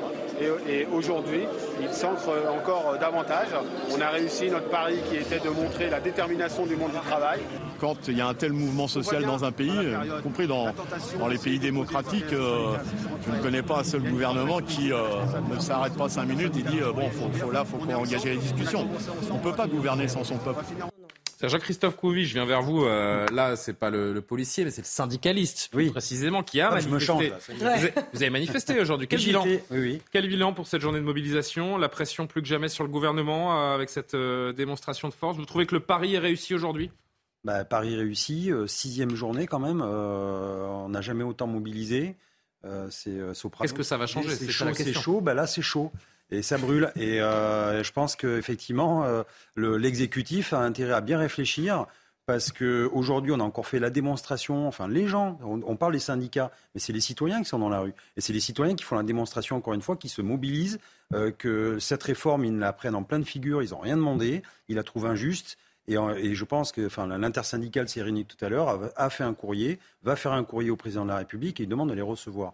Et je pense que ça serait tout. Alors, puisque vous l'évoquez, je vais juste préciser aux téléspectateurs l'intersyndicale qui s'est réunie ce soir. Ce qu'il en ressort, c'est deux nouvelles journées de mobilisation. Euh, samedi, prochain. Et, le, jour, le, jour, de la parité, euh, de la, commission, de parité mixte. Voilà. Et donc, ils demandent également à être reçus en urgence par le président de la République qui bah, recevra de leur part un courrier demain. Je vous laisse conclure, pardon. Oui, et donc, voilà. Et, effectivement, euh, je, comme on disait, enfin on a, démontré que pacifiquement et que qu'on pouvait faire bouger des choses, il faut que les lignes bougent. Et je pense qu'en France, on ne sait jamais faire une marche arrière. C'est-à-dire qu'on a toujours une boîte de vitesse dans les voitures pour aller tout droit dans un mur. Et quand il faut faire une marche arrière, ben, on la trouve jamais. Et ben, ça serait, je pense, l'honneur de l'exécutif de dire, OK, peut-être qu'on s'est planté euh, sur la façon euh, de présenter cette réforme des retraites. Je pense que ça serait quand même intéressant de retirer cette réforme, d'en discuter avec euh, les, syndicats et pas que les syndicats, mais, ça a enfin, été fait. non, mais ça n'a pas été fait. C'est un non, non, c'était pas. des- ça- Il n'y a jamais eu une négociation. Ça, c'est ce que l'exécutif dit pour essayer de dire, oh, on a vu tout le monde, tout le Non, monde était ce que consulté. je crois, ce que je crois, c'est que les syndicats se sont beaucoup appuyés, si vous le permettez, Je vous permets. euh, sur, euh, sur la NUPES et notamment la LFI pour porter quelques messages à l'Assemblée qu'ils ne, ils se sont rendus compte en fait de l'incompétence des députés LFI et de leur manque Quel message, pardon? Le, le- le message, non, de la contestation sur, la, sur Non, la- le fond de la réforme, je parle là. C'est la vraiment sur- Nupes, non, non, enfin, c'est la Nupes non, qui, mais- c'est la Nupes qui, LFI. qui, qui- LFI, ou LFI, pardon, LFI, LFI, alors, merci, mais voilà. c'est LFI qui, qui se sert de ça pour faire de, du- de, de la oui, je raccrocher suis complètement et d'accord. faire de la publicité. Mais, mais sauf que les syndicats y ont cru au début et croyez-moi, j'étais vraiment. En tout cas, le message des syndicalistes aujourd'hui, revenons-y. En gros, ce que nous dit euh, euh, Philippe Martinez, euh, et ce que rappelle Jean-Christophe Couy, parce que c'est ce qui est en train de se passer. C'est vous allez voir ce que vous allez voir. C'est Oui, ça. On part là-dedans. Il y a eu aussi, et je le précise, et je vous donne tout de suite la parole, il y a eu des coupures organisées et ciblées, des coupures d'électricité. Aujourd'hui, des milliers de particuliers ont été visés, ont été privés pardon de courant la nuit dernière après des actions ciblées de CGT Énergie et d'autres militants dans la Drôme, la Dordogne, le Pas-de-Calais, l'Hérault. Ça monte en termes de pression. Et j'ai envie de dire, mais ça, c'est, je, enfin là, je paraphrase les syndicats. Il y a que comme ça qu'ils vont se faire entendre. Ben justement, c'est dommage parce que j'allais vous dire que jusque-là, moi, je, honnêtement, je sais que je suis ultra minoritaire, que je n'arrive pas à trouver que cette réforme des retraites est aussi dramatique, aussi cruelle, aussi Ça fait criminelle. deux fois ce soir. Pardon Non, mais laissez-la finir parce que sinon on va pas s'en chaque fois, sortir. ça revient. À chaque fois, c'est la même chose. soir Je ne peux pas commencer une phrase sans que Philippe euh, prenne la parole dessus. Oui, C'est pas mais l'inverse est vrai aussi. Donc Non, euh, ça s'annule. C'est faux. Allez-y. Allez-y. Euh, donc, oui, mais c'est c'est pas facile, franchement. C'est pour ça que je suis là pour vous aider. Pas facile. Je vous Donc, aide. je ne suis pas, je ne trouve pas que cette réforme soit le comble de l'abomination qu'on nous dit. Je suis désolé pour la moitié des gens qui n'avaient, qui n'atteindront pas leurs 43 ans avant le- d'arriver aux 64, ça ne change rien. Je sais que c'est douloureux et pénible, si vous voulez, mais ça me semble pas être le retour à. Zola. En revanche, jusque-là, au-delà, ouais. et c'est pour ça que je suis un peu désolé de ce que vous, de ce qu'on entend sur ces fameuses coupures d'électricité, euh, on avait l'impression d'un mouvement quand même assez raisonnable. Par exemple, j'ai été sensible au fait qu'il ne euh, fasse pas de grève euh, pendant les vacances, qu'il n'empêche pas les gens de partir en vacances.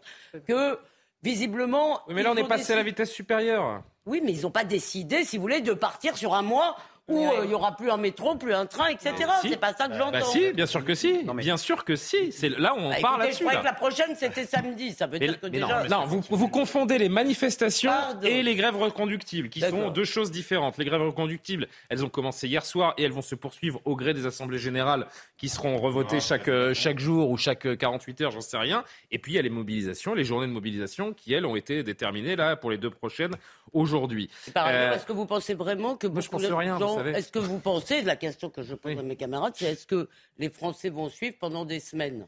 Alors ça, c'est- une des Ça questions qu'on peut se poser, en effet. Philippe Guibert qui attend patiemment. Première remarque, de sortir plus de trois fois, enfin trois fois plus d'un million, nettement plus d'un million de personnes dans les rues de France et de Navarre, dans une période où il y a un problème de pouvoir d'achat et d'inflation qui tape dur sur les portefeuilles quand même des gens qui manifestent et qui font grève, qui sont quand même pas les gens les plus fortunés, c'est un exploit syndical.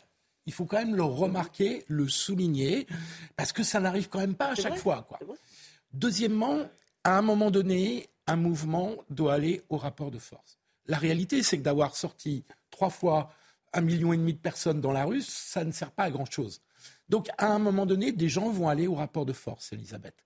Parce que la vie politique et sociale, c'est un rapport de force. Sinon, ça sert à rien de manifester. On peut rester chez soi. On attend les prochaines élections en espérant que le prochain président changera la réforme. Et c'est pour ça qu'il y a peut-être un autre scénario qui est en train de se dessiner, c'est que ça aille en réalité assez vite. Parce que si le Sénat accélère, ils ont attendu la grande manifestation On d'aujourd'hui. ira au Sénat tout à l'heure. Pour déployer les articles du règlement du Sénat qui permettent d'accélérer l'examen de la loi. Ça peut être voté dimanche soir. La commission Oui, mixte paritaire, elle est mercredi prochain. Vu que ça a l'air un peu perdu avec les LR à l'Assemblée, il pourrait très bien y avoir un 49-3 parce que perdu pour perdu et que ça se finisse très vite. Après, je pense que ça serait catastrophique. Je pense que c'est pas une réforme Non, atroce, effectivement, mais je pense que c'est une réforme justement qui n'a aucun intérêt. Elle a d'autant moins d'intérêt que quand vous mettez trois fois un million de personnes dans la rue, un des critères principaux pour que ça ait du sens d'un point de vue budgétaire, c'est la productivité. Vous aurez une pro- Quand vous imposez une réforme à un corps social qui est en pleine crise sur le sens du travail, de toute façon, les économies Alors, attendues justement. ne seront pas au rendez-vous. Eh bien, vous me tendez une belle perche pour euh, qu'on entende ces, euh, ces manifestants interrogés par nos équipes euh, aujourd'hui sur ce qu'ils pensent de cette réforme et la pénibilité qui est euh, pour eux le, le travail qu'ils effectuent. Aujourd'hui, les sapeurs-pompiers professionnels sont dans la rue simplement car nous avons un prolongement de la retraite un peu comme tous les gens qui travaillent. Ces contraintes nous obligent aujourd'hui à être dans des camions d'incendie, pour certains avec euh, une moyenne d'âge qui pourrait aller jusqu'à 60 ans. Vous comprenez bien qu'à 60 ans dans un camion d'incendie, il est fort probable qu'il y en ait quelques difficultés physiques et techniques. Vous connaissez le nombre de morts euh, à 62 ans chez les plus pauvres. hein. Donc passer la retraite à 64, on augmente euh, les, les morts des plus pauvres. La question, c'est pas tellement est-ce que à 64 ans je serai en état de travailler, mais ce sera plutôt est-ce que parce que mon espérance de vie recule, je dois travailler plus longtemps, à savoir et donner donc de l'argent au capital. Est-ce que j'aurais pas plutôt à 64 ans envie de m'occuper de mes parents qui seront peut-être pas bah, euh, en bonne forme?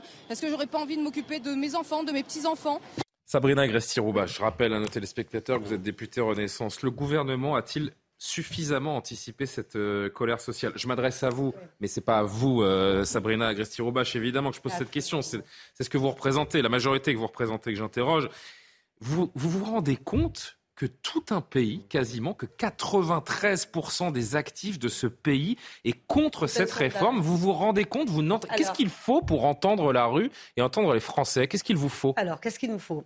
Euh, Déjà, je vous le dis, je suis une, je suis une élue, je suis ministre, donc moi je suis euh, sur le terrain. Oui, mais vous défendez un gouvernement. Dans, la- dans, dans ma vraie vie de tous les jours, euh, on, quand on me pose une question sur les retraites, déjà, c'est plutôt apaisé. Les gens me- me- ne m'agressent pas, ce qui n'est pas toujours le cas. Mmh. Et on vous pose des questions à l'aune de sa propre histoire. De, en gros, euh, j'ai 58 ans, voilà. Non, mais ce que je veux, oui, tout le monde. Mais sauf que le rôle du politique, c'est pas de faire comme tout le monde, puisque tout à l'heure on, on- on nous l'a expliqué, et c'est vrai. C'est de plutôt regarder, d'avoir une vision, d'avoir, de, de voir l'intérêt général, d'anticiper. Donc moi, ce que je crois, c'est que les concertations. C'est-à-dire que les, les millions de Français qui sont dans la rue euh, n'ont rien reviens- compris, en fait. Non, non, pas du tout, pas du tout. Alors, euh, vous savez quoi? J'ai été la première à dire le camp qui a gagné n'a pas raison sur tout. Donc voilà. Donc euh, c'est pas moi qu'on dira ça, pas du tout. Ce que je dis, c'est que à un moment donné, l'intersyndicale s'est appuyé, que vous le vouliez ou non, sur la NUPES au départ et LFI après, pour porter là, des messages pardon, hein, mais l'hémicycle vous- et bouger sur la loi. Vous pouvez pas venir négocier en Ouais, disant là, vous- on négocie, on veut le retrait de la Pardon. loi. Bah, alors si on arrive en me disant on veut négocier, on veut le retrait de la Non, loi, vous- on parle de pardon, quoi Madame la députée, vous faites diversion. Non, je fais pas diversion, je Mais si, vous vérité. répondez pas à ma question. Je vous Alors, dis, vous avez, alors, vous avez des millions de personnes dans les, dans les rues. Quand est-ce que vous allez vous rendre compte que tout un pays est contre cette réforme? C'était ça ma question. Tout un pays, vous C'est oubliez ceux qui sont 60%, pour. hein. Non mais enfin, vous C'est 93% des actifs. Non mais oui, non mais c'est un sondage. Vous êtes d'accord Vous me l'accordez C'est un sondage. Oui, oui, oui. Bon. Est-ce que vous avez les sondages, les politiques les aiment bien. là. 42 millions Est-ce que vous avez eu Non mais quand vous dites tout un pays de euh, genre 1 million 200, c'est ça, Oui, mais il y hein, a 1 des gens million qui- 200 il y a 000, des gens qui oui. ne peuvent pas se permettre d'aller faire la grève. Mais je, qui mais je le sais euh, bien, cette- mais, cette journée. mais je le sais mieux que personne. À un moment donné, là, il se passe quand même, le, le, le sujet est au Sénat, il y a des choses qui vont être amendées, améliorées. Parce que le- je, l'ai- je l'ai dit dix fois, si on nous a proposé un texte parfait, j'aurais quitté l'hémicycle. On nous a pas proposé un texte parfait, on nous a proposé un texte. Les députés Vous l'ont savez ce qui va vous arriver si vous ne le votez pas, un texte? De quoi? Ah, Ah non, vous allez confirmer ou pas Non mais l'ai moi j'ai vu cette info. J'ai vu cette info passer aujourd'hui. Alors je la donne n'avez téléspectateurs. Oui. Vous- et vous allez me la confirmer ou pas. Les députés Renaissance qui ne voteraient pas Je le texte seraient virés du groupe comme Renaissance. Tout à l'heure comme vous. Mais moi, quand je vous dis ça, c'est pas que je vais pas. Depuis le début, j'ai dit je voterai cette réforme quoi qu'il arrive. Ce que je veux dire, ce que je veux dire, je vous le redis, c'est que le texte est arrivé pour être amendé, enrichi. C'est toute, enfin, c'est toute, même l'essence de l'Assemblée nationale. Il repart au Sénat. Il, s'a- il s'avère. Il n'y a rien s'avère- à amender, il n'y a rien à enrichir. La seule chose qui bloque, Ah bon c'est l'âge de départ. C'est ça que les gens Non, veulent voir vous, disparaître. mais d'accord, mais c'est ah non, une c'est pas selon moi. C'est pour le coup, Ouais, ça fait deux mois. Ça fait deux mois qu'on traite ce sujet et qu'on entend les, Alors, les qu'ont fait Français. les syndicats pendant ces quatre mois de concertation Moi, ce que, moi, quand on me parle, non mais quand on me parle, non mais, non mais attendez, quand on me parle, on me dit ah oui mais nous on est, il faut retirer la, la réforme. Mais est-ce que c'est une négociation de dire on retire la réforme Vous pouvez pas venir discuter en posant comme fait, euh, enfin comme ligne rouge, vous retirez la réforme et après on discute. Mais on discute de quoi Mais il y a des- non, mais il y a des- de la- d'une d'une réforme, d'une réforme plus claire, d'une réforme plus claire, d'une réforme où on n'enfume pas les gens. Si, voilà, non, mais c'est, c'est, c'est- encore une fois, c'est un point de vue. Ce que je veux Bah dire, c'est que j'ai pas eu. Bah non, puisque le gouvernement lui-même. 200 euros, vous avez enfumé Les les 1200 euros. Ah non, bah, alors, vous, Elisabeth, les femmes. Moi, j'étais la première à dire non, on parle du SMIC, on parle de 85%. de- Alors, Karima Brick qui veut- et Jean-Christophe, je viens vers vous derrière. Non, non, moi, je pense que depuis le début, le manque d'écoute était flagrant de la part euh, de, la majorité, en fait, du gouvernement. Et il n'y a pas eu... Euh, non, je pense que, les, comme je le, disais déjà, les dés étaient déjà pipés parce que ils avaient décidé qu'ils allaient passer cette réforme, peu importe ce qui allait arriver. Et euh, on en est finalement au même point encore. Donc, c'est un dialogue, c'est un dialogue de saut. On va enfoncer cette réforme dans la gorge. C'est comme ça que ça va se passer, tout simplement. Et pour ce qui est des manifestations, ben, que voulez-vous? Vous savez, j'ai, euh, à chaque fois que je viens en France, depuis 20 ans, je viens ici. À chaque fois, il y a des manifestations, il y a des grèves, et ça fait partie de cette tradition française. Moi, je souligne euh, et je salue, en fait, je, je, salue ce courage des Français de descendre dans la rue, de revendiquer leurs droits, de ce qu'ils souhaitent. C'est très bien. Cela dit, je pense que euh, les Français sont habitués, ils ont appris à vivre avec ça, mais les politiques aussi ont appris à vivre avec ça. Ce qui fait que le rapport de force, je pense, au fil des décennies, c'est un petit peu érodé. Et en 2023, aujourd'hui, est-ce que, le rapport de force, est-ce que le rapport de force est encore j'allais dire peut-être du côté de la rue, j'en suis pas certaine. Et je pense qu'il va falloir. Là, où Karima a raison, mais là où Karima a raison, c'est que c'est vrai que les, manifestations aujourd'hui ça glisse, et c'est pour ça que Jean-Christophe Couvi, eh bien, on serre la vis, on durcit, on fait des coupures, on bloque, on filtre. Jean-Christophe Couvi, a priori, vous ne vous appelez pas Jean-Christophe Couvi, Elisabeth, à moins que vous m'ayez pas informé d'une nouveauté, mais. Euh, d'abord, qu'est-ce qui vous permet de dire oui, cela? Voilà. juste, euh, encore une fois, là, on a le bilan en fait, on se rend compte qu'un pays ne se gouverne pas qu'avec des politiques. Il se gouverne avec des corps intermédiaires. C'est-à-dire qu'on fait, non mais on fait la synthèse de tous les, tous les corps qui pèsent sur, sur, un, sur un pays, sur une nation. Après, les gens, ils prennent leur calculette. Ils regardent qu'on leur demande de faire un effort à eux supplémentaire de deux ans. Alors peut-être que pour vous, deux ans, c'est pas grand-chose. Pour d'autres personnes, moi je représente des policiers, deux ans d'insultes, de crachats, de pierres tous les jours, d'aller à la guerre tous les jours. Je peux vous dire que c'est long. De voir euh, des, non non mais de voir des vifs, des violences intrafamiliales tous les jours, des gamins en souffrance et tout. Je peux dire c'est très long. Après, vous voulez, vous voulez trouver de l'argent parce qu'en fait c'est ça. C'est soit on fait la réforme, soit c'est la banqueroute. 10, 10 à 12 milliards d'euros euh, de déficit. Ok. Euh, COP 27 on donne 6 milliards d'euros pour planter chaque année des arbres au Gabon et ailleurs. On donne 1 milliard d'euros à l'Afrique du Sud hmm. pour sortir du charbon.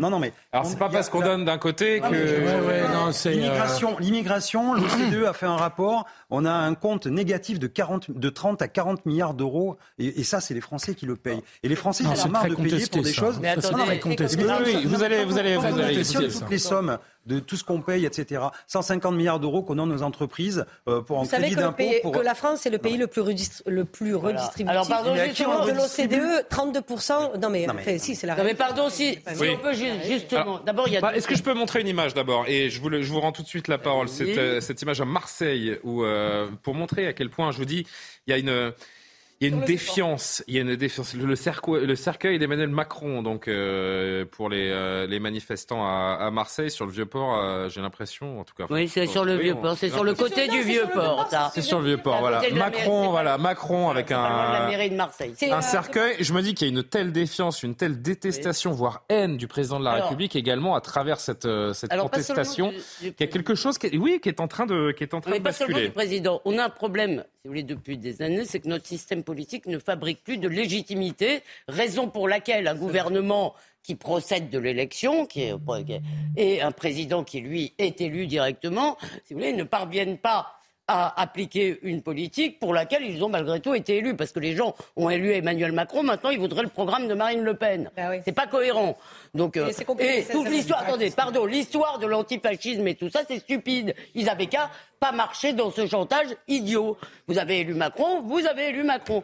Mais ce que je voulais dire, c'est qu'au-delà de, au-delà de cela, il me semble que personne ne prend en compte une chose. D'abord, ce n'est pas un problème de trouver de l'argent comme ça. Le problème, c'est que c'est les actifs qui payent pour les inactifs. Et combien on en a maintenant 1,7. Et là où je vous rejoins, c'est qu'il y a une France, qui est celle des grandes classes moyennes hein, au sens large, qui a l'impression qu'elle en prend de tous les côtés. Qu'elle cotise, qu'elle paye des impôts énormes. On est les champions du monde des prélèvements obligatoires et que à côté vous avez une France d'assistés. Vous avez des gens. Vous avez et d'ailleurs, d'ailleurs, j'en veux pour preuve que la réforme de l'assurance chômage a été en réalité très populaire. L'idée de demander aux gens de ne pas profiter du système est, très populaire. et il est malheureux que, oui, il y a une fraude sociale énorme. Je suis désolé, il y a une France qui bosse et une France qui bosse pas. Bah, c'est la vérité. un, petit élément, un petit élément de sonore. Jean-Luc Mélenchon aujourd'hui. n'existe pas, Philippe. Jean-Luc, vous me dites hein, si je peux y aller, euh, Elisabeth. Euh, pardon, mais euh, c'est vous qui auriez dû me demander. J'étais justement en train de m'adresser à Philippe. Pardon. Je blaguais, je blaguais. c'est très drôle. Excellent. euh... Qu'est-ce qu'on fait? On écoute Jean-Luc Mélenchon? Mais oui, c'est dommage, on avait un débat intéressant. Mais oui, mais je, vous n'avez pas compris qu'il y a des éléments dans, dans une émission pour ponctuer les, langage, les débats. Non, pas des éléments de langage, des éléments sonores. Écoutez. Nous sommes dans un événement de l'histoire de notre pays, une euh, mobilisation sociale comme on n'en a pas vu depuis au moins 30 ou 40 ans. Tout ça nous fait un immense bras de fer entre tout un peuple et une personne euh, dont j'ai cru comprendre qu'elle est revenue de la fête où elle se trouvait, le président de la République. Son devoir dans une démocratie, c'est de trouver une sortie par le haut. Puisqu'il y a d'un côté sa volonté à lui, de l'autre côté celle du peuple français, à qui doit revenir le dernier mot Évidemment au peuple. Par conséquent, le moment est venu pour lui de prendre l'initiative démocratique qui correspond à cette situation de blocage. Ou bien à la dissolution, puisqu'il est évident qu'il y a une différence entre ce que ressent le pays et ce que dit l'Assemblée nationale, ou bien, plus simplement, un référendum comme nous l'avions tous espéré. Euh, Sabrina Agresti-Roubache, il veut reprendre la main sur le mouvement, euh, bah, Jean-Luc Mélenchon Sur le mouvement et surtout, il se rend compte qu'en étant à l'extérieur, ça va être pénible. C'est pénible parce que je vous rappelle quand même que le vote en interne, LFI a donné à une voix près le, on, va à l'article 7. LFI, je ne parle pas de la NUPES mmh. dans son entièreté. Et il se rend bien compte que quand t'es pas dedans, t'es pas dedans. Donc il a compris qu'il était à l'extérieur et ça, ressemble plus à quelqu'un qui cherche une circonscription et en espérant une dissolution, en se disant mon Dieu, vite, référendum, dissolution et je reviens dans le jeu. Moi en tout cas, c'est mon analyse. Et croyez-moi qu'à Marseille, il a pas, euh, voilà, il en a pas fini. Et hier, un de ses députés a dit qu'il démissionnait euh, si jamais. Euh, plus, pour libérer la place. Place. Éventuellement. Bon, ça, c'est un autre sujet. retour de Jean-Luc Mélenchon dans l'hémicycle ou pas. Oui, mais, en tout cas, en tout cas il, veut, il veut être dans ce, dans ce récit, dans ce feuilleton de la réforme des retraites. Ce qu'il dit, moi, je pense qu'il est évident que Macron ne fera pas un référendum sur le sujet. De toute façon, ça sera un plébiscite, oui ou non, euh, contre Emmanuel Macron. Donc, il ne va pas s'engager. Il n'est pas euh, suicidaire, ou j'imagine en tout cas euh, qu'il ne l'est pas. En revanche, dans une dissolution, je pense que Jean-Luc Mélenchon n'a pas forcément compris l'état des rapports de force dans le pays. Parce que je ne suis pas certain que ce soit les députés LFI qui seraient réélus. Probablement assisterions-nous beaucoup à des duels entre ah bah la majorité après le début de législature et le Rassemblement national. Ça, c'est la réalité des rapports de France en France. Et comme le disait Elisabeth, on est dans ce paradoxe euh, étrange où une majorité de Français semble souhaiter le programme de Marine Le Pen tout en ayant voté pour euh, Emmanuel Macron. Non, il, y a un moment, il faudra bien sortir. ça, je je peux pas vous laisser dire ça. Mais si. Pourquoi? Socialement, socialement, c'est le cas. Mais surtout, bah oui, mais vous savez que c'est dur. Hein. Surtout ce que je trouve tragique dans l'histoire, hein. surtout ce que je trouve tragique dans l'histoire, c'est qu'on est totalement passé à côté du vrai débat qu'on aurait eu, et c'est quand même un vrai échec du gouvernement de cette position certainement, mais enfin c'est le gouvernement. Si on peut conclure, c'est que la question centrale qui est est-ce qu'on le travail et la question centrale est-ce que nous préférons travailler plus longtemps et maintenir le niveau des retraites ou travailler moins privilégier plus de loisirs, plus et avoir des retraites moins et des euh, niveaux de retraite moins élevés. C'est un débat, on peut le trancher dans un sens ou dans l'autre. C'est un vrai débat démocratique, sauf que le gouvernement, comme bien souvent dans ce pays, a tendance à prendre les Français pour Philippe des Guibert et pas pour des citoyens. Philippe Guibert et on va au Sénat où les députés euh, sont en train d'examiner le les députés, les sénateurs au Sénat, c'est plus logique, sont en train d'examiner le fameux article 7. Enfin, on ira voir Elodie Huchard dans une minute. Philippe Guibert. L'argument de dire que les gens de gauche qui ont voté Macron au deuxième tour euh, en fait, veulent maintenant le programme de Marine Le Pen est une pure arnaque. Excusez-moi de vous le dire aimablement. Mais qui a parlé des gens de gauche? Euh, bah, vous avez parlé des gens qui ont voté Macron, qui ah sont dans la rue aujourd'hui et qui veulent. Je suis désolé, mais 80% ou 90% des gens qui sont dans la rue sont des gens de gauche qui ont voté Emmanuel Macron euh, en avril dernier. C'est une arnaque. Pourquoi? Parce que leur propre programme à gauche était aussi sur la retraite à 60 ans. Mais je parle du deuxième... Laissez finir, laissez finir. Philippe. Et s'ils ont voté Emmanuel Macron, vous savez très bien que ce n'est pas par rapport aux retraites, au projet des retraites de Marine Le Pen, c'est contre le reste du programme de Marine Le Pen. Vous le savez très bien. Et vous savez très bien sur quoi était l'enjeu de ce second tour. Donc ne faites pas la leçon aux gens qui ont voté Emmanuel Macron et qui ont voulu voter contre Marine Le Pen. Je, trouve direction le palais du Luxembourg. Je, trouve ça stupide d'avoir voté Macron quand on voulait pas de réforme de Direction le palais du Luxembourg où euh, notre journaliste Elodie Huchard. C'est incroyable. Vous avez vu ça? Non, franchement, là vous êtes détestable. Mais je, commence un lancement et vous me parlez par-dessus. Bonsoir. Élodie Huchard, qui est au Palais du Luxembourg, euh, où euh, les débats ont repris euh, cet après-midi et vont se poursuivre jusque tard dans la nuit. Vous me le confirmez, Élodie. Et en effet, donc ce soir, c'est le fameux article 7, l'article majeur sur ce fameux report de l'âge de, qui est débattu et sur le point d'être voté, a priori, c'est ça? Oui, alors sur le point d'être voté à 1200 amendements près, hein, finalement, et effectivement, toute la nuit, les sénateurs vont débattre de ce sujet. Vous l'avez dit, enfin, ils étudient l'article 7, à l'inverse de leurs collègues députés qui n'étaient pas allés jusque-là. La gauche votera bien cette, euh, la- le Sénat, pardon, votera bien euh, cet article. Alors surtout, la gauche, justement, elle voulait attendre les mobilisations, les laisser passer pour aller jusqu'au vote. Il faut comprendre qu'ici au Sénat, ces dernières 24 heures, on a vu beaucoup d'accélération. D'abord, la nuit dernière, où la gauche a retiré euh, beaucoup d'amendements, qui a permis d'étudier trois articles en une seule séance de nuit, alors que les sénateurs avaient mis cinq jours à en étudier deux. Et puis aux alentours des 18h30, la gauche de nouveau qui a accéléré le rythme pour aller à l'étude de l'article 7. Et puis plus tôt dans la journée, le Sénat a adopté la première partie du texte, les articles de 1 à 6, 236 voix pour, 102 voix contre.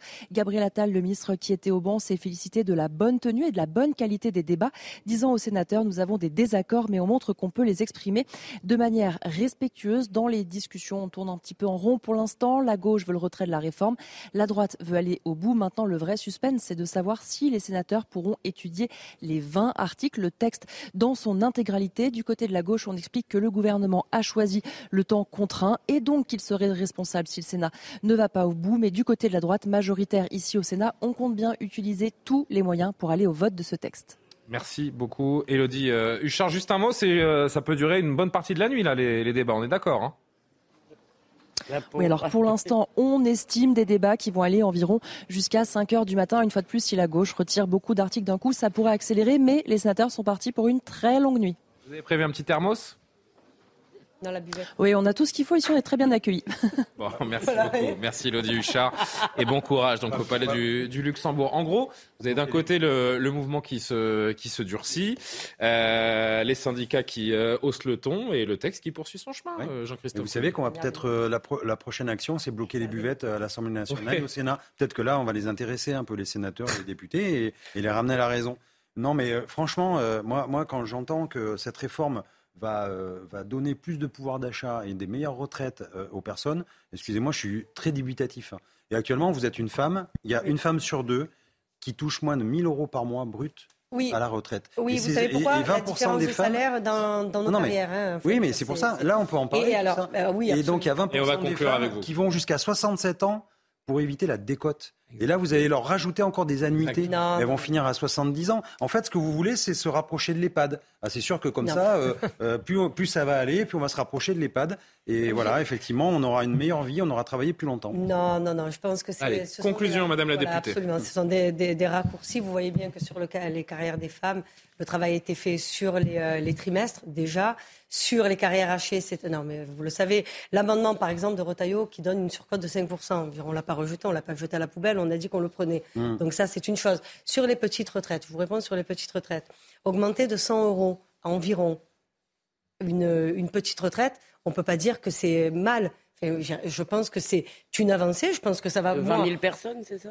Non, non, non, là, c'est 1,8 Mais non, mais de toute façon- de personnes. Non, mais en fait. C'est un dialogue de sourds, Madame la députée. Je vais vous dire, franchement, c'est un dialogue de sourds parce que ce que ce que vous n'entendez pas, c'est que la rue n'attend qu'une chose, c'est que ces deux années soient supprimées, c'est tout. C'est la seule chose et, et c'est la seule chose sur laquelle le gouvernement est intransigeant et ne lâchera rien. Oui, mais est-ce que vous comprenez que tous C'est les sans pays fin. d'Europe vont jusqu'à 67 Vous imaginez que ce Oui, mais les pays d'Europe, c'est pas parce que les autres le font qu'ils ont raison. Je termine sur mon propos. J'essaie aussi parfois Pardon. de finir un propos. Euh, C'est tous les gouvernements de gauche, et vous me contredirez probablement Ils ont pas. joué sur la les durée portu- de cotisation. sur- oui, mais d'accord, mais en attendant, ils partent à la retraite à quel âge? 66 ans pour le Portugal, 65 pour l'Espagne, 67, enfin, je, veux dire, on- on- on- je pense qu'on ne comprend pas que le, le monde Et je suis pas sûr que l'argument des, voisins Non, non, soit non, non, celui qui fasse bouche euh, 40%, chez les. avec cette réforme, avec cette bon. réforme amendée, 40% des Français partiront Bon. avant 64 ans. Allez. Donc on peut pas dire toute la totalité. Elisabeth, vraiment 30 secondes, je vous, je vous fais confiance. peu, en réalité, c'est comme vous l'avez dit, chacun voit cette réforme uniquement à sa propre aune. Nous ne sommes Euh, plus normal, hein. Non, c'est pas normal. Nous ne sommes plus un peuple. Nous ne nous demandons plus ce que nous pouvons faire pour notre pays et nous avons complètement oublié une chose. La France est en train de se tiers-mondiser. Nous ne produisons plus rien. Notre PIB par habitant a chuté, a décroché de 30% par rapport à celui de l'Allemagne en 40 ans. Alors moi, je veux bien Oui, qu'on mais ce nous que les gens se demandent, c'est c'est jamais un problème. Ce que les gens se demandent, c'est est-ce qu'on a utilisé, est-ce qu'on a étudié toutes les alternatives pour justement euh, empêcher cette réforme et pour autant et pour autant produire mieux et. Bon, il est 23h30. Il est 23h30. Nul, euh, vous imaginez bien qu'on va continuer d'en d'en parler dans les jours et les semaines qui viennent de cette réforme des retraites. Je voudrais qu'on évoque un, un dernier sujet dans un instant, mais à 23h30, donc quasiment pile. euh, Mathieu Deves pour le rappel de l'actualité. Éric Dupont-Moretti provoque un tollé à l'Assemblée nationale avec deux bras d'honneur adressés à Olivier Marlex. Le président du groupe Les Républicains venait de rappeler à la tribune la mise en examen du ministre de la Justice pour prise illégale d'intérêt. Éric Dupont-Moretti assure regretter ces gestes qui n'étaient selon lui pas adressés au député Marlex mais à l'atteinte à la présomption d'innocence.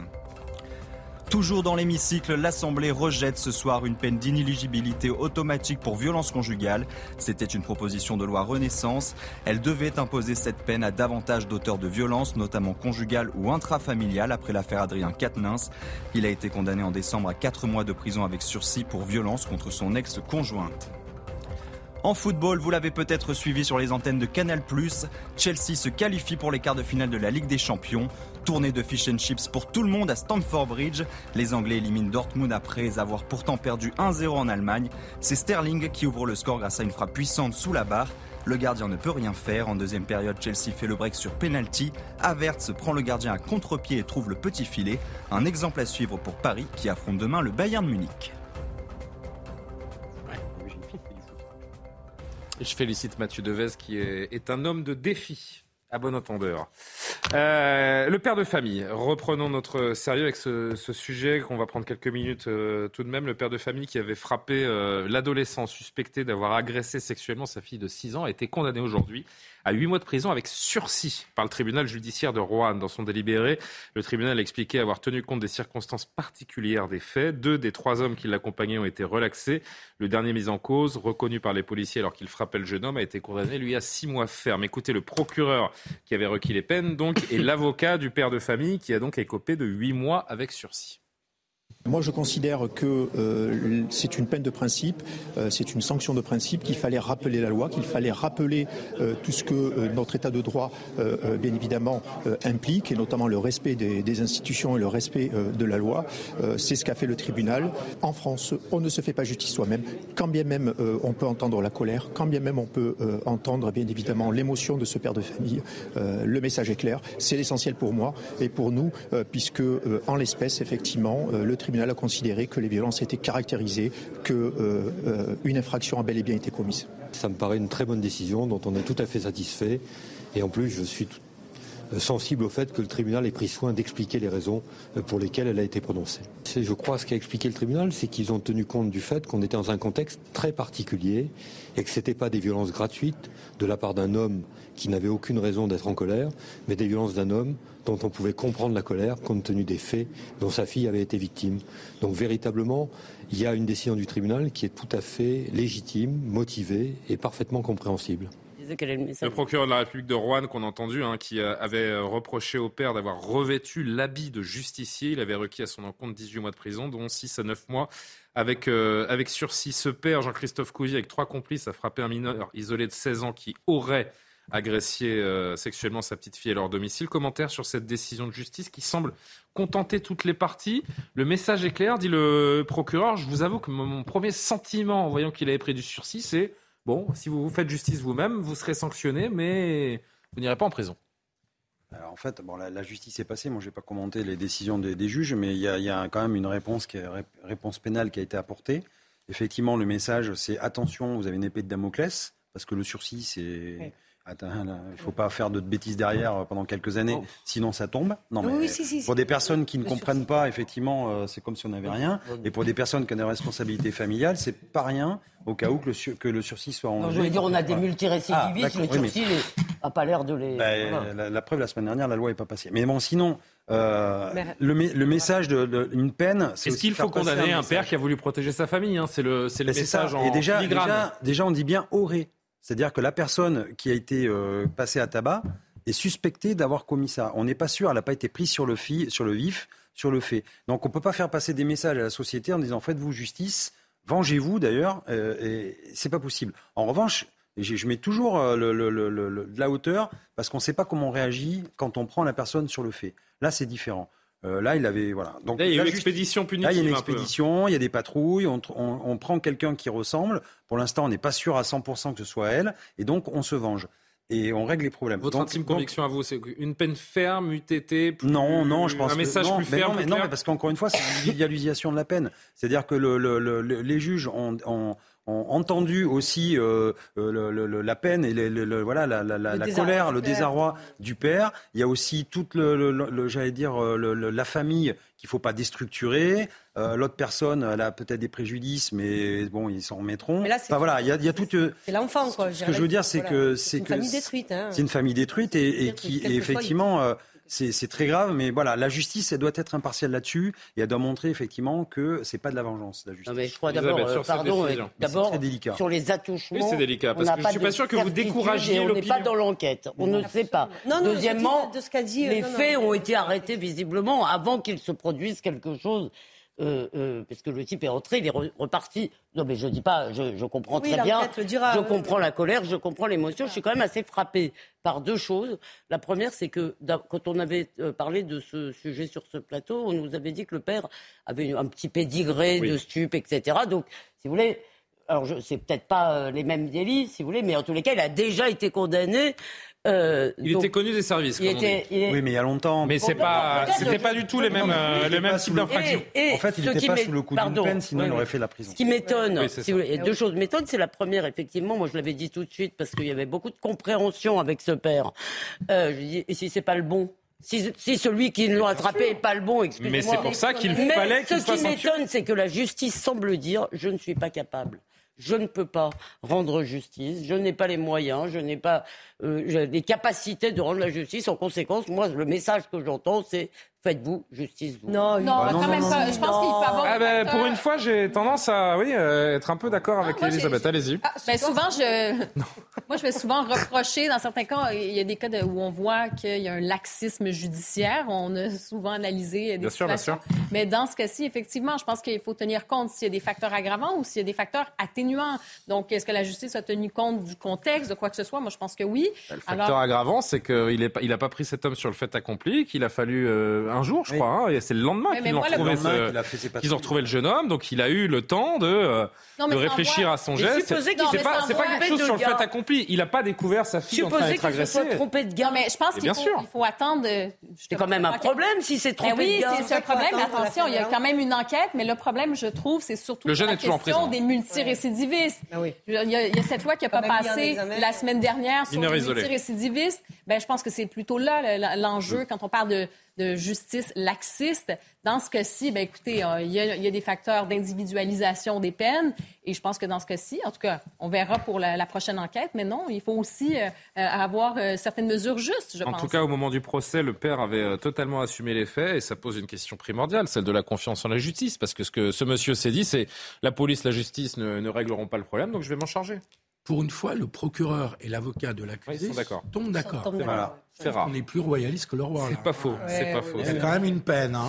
Il y a une peine, mais oui, il y a eu. il y a eu- Oui, mais c'est du sursis. Et c'est moi, c'est en cela que j'entends ce que dit Elisabeth. Julien, il aurait pris huit mois ferme, qui n'aurait pas passé un jour en prison, hein, avec la manière dont sont appliquées les peines en France. Donc, euh, Oui, bah alors c'est encore ce un sujet, frappe- oui, c'est vrai. Oui, Et bah, c'est vrai, mais c'est la réalité de la justice en France, c'est ça. Moi, Vous avez raison. c'est pas tellement cette peine-là, parce que de toute façon, c'est une évidence qu'il ne faut pas faire justice soi-même, parce qu'on rentre dans un cycle infernal, on peut se tromper de personne. Bref, pour toutes Mm. les raisons qui font que euh, ça entre dans une logique justice et vengeance, quoi, tout simplement. Non, mais voilà. exactement. En revanche, moi, ce qui me frappe, c'est quelle sera la peine et quelles sont les peines appliquées à des gens qui font des intrusions à domicile la nuit et qui se livrent non pas à, une, à un viol, parce qu'il semblerait que ce soit que des attouchements sexuels, mais justement, c'est pas grand-chose. Et peut-être que le vrai sujet en France, c'est celui-là. Moi, c'est ça que je trouve profondément choquant. Parce que vous pensez qu'il risque pas grand-chose le. Ben non. Bah, il est, pour le coup, il pour le coup de. Rentrer chez quelqu'un. De ce que j'ai compris, il est toujours en prison, ce jeune homme.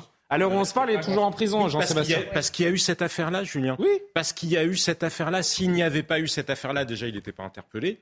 Souvenez-vous, il était pas vrai. interpellé. Et Peut-être que la police l'aurait interpellé. Vous en parlez, quand vous en parlez avec un certain nombre de spécialistes euh, de la justice, malheureusement, souvent pour un mineur, pour un mineur, il est mineur, pour un mineur et des attouchements euh, euh, sexuels, c'est une expertise psychiatrique qui est décidée. La réalité de la manière dont la justice est rendue dans ce pays, c'est ça. Je suis désolé, une intrusion à domicile la nuit, c'est profondément traumatisant parce que ça vous dire que vous n'avez, et a fortiori pour un enfant, plus aucun lieu où vous pouvez vous sentir en sécurité. et ça, c'est pas que un sentiment, c'est profondément déstructurant.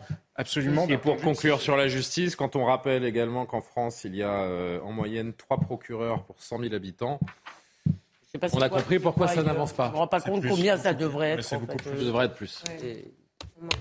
N'est-ce pas, Jean-Christophe?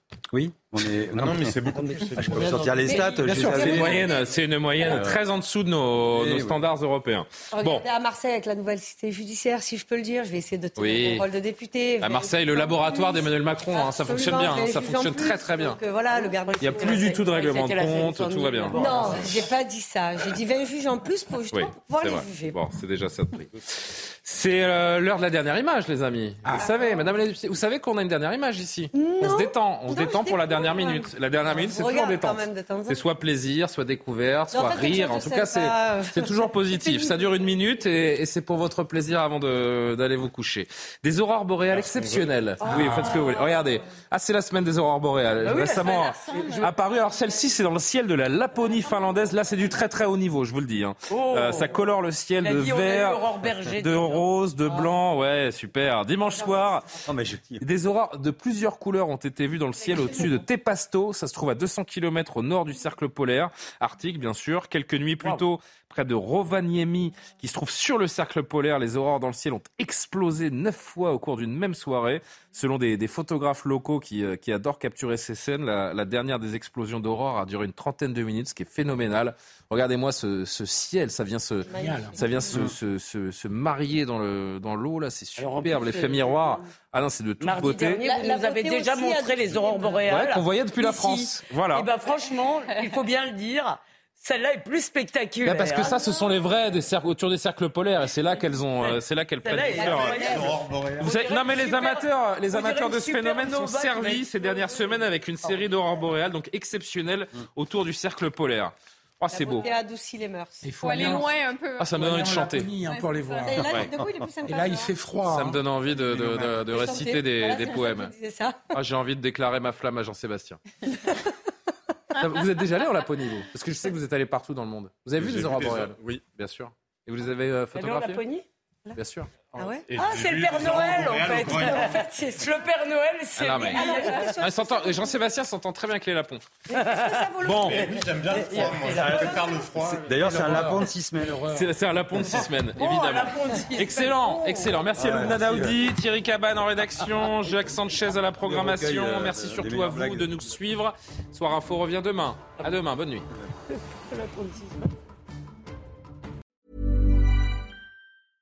Imagine the softest sheets you've ever felt. Now imagine them getting even softer over time. That's what you'll feel with Bowl and Branch's organic cotton sheets. In a recent customer survey, 96% replied that Bowl and Branch sheets get softer with every wash. Start getting your best night's sleep in these sheets that get softer and softer for years to come. Try their sheets with a 30-night guarantee. Plus, get 15% off your first order at bowlandbranch.com. Code BUTTERY. Exclusions apply. See site for details.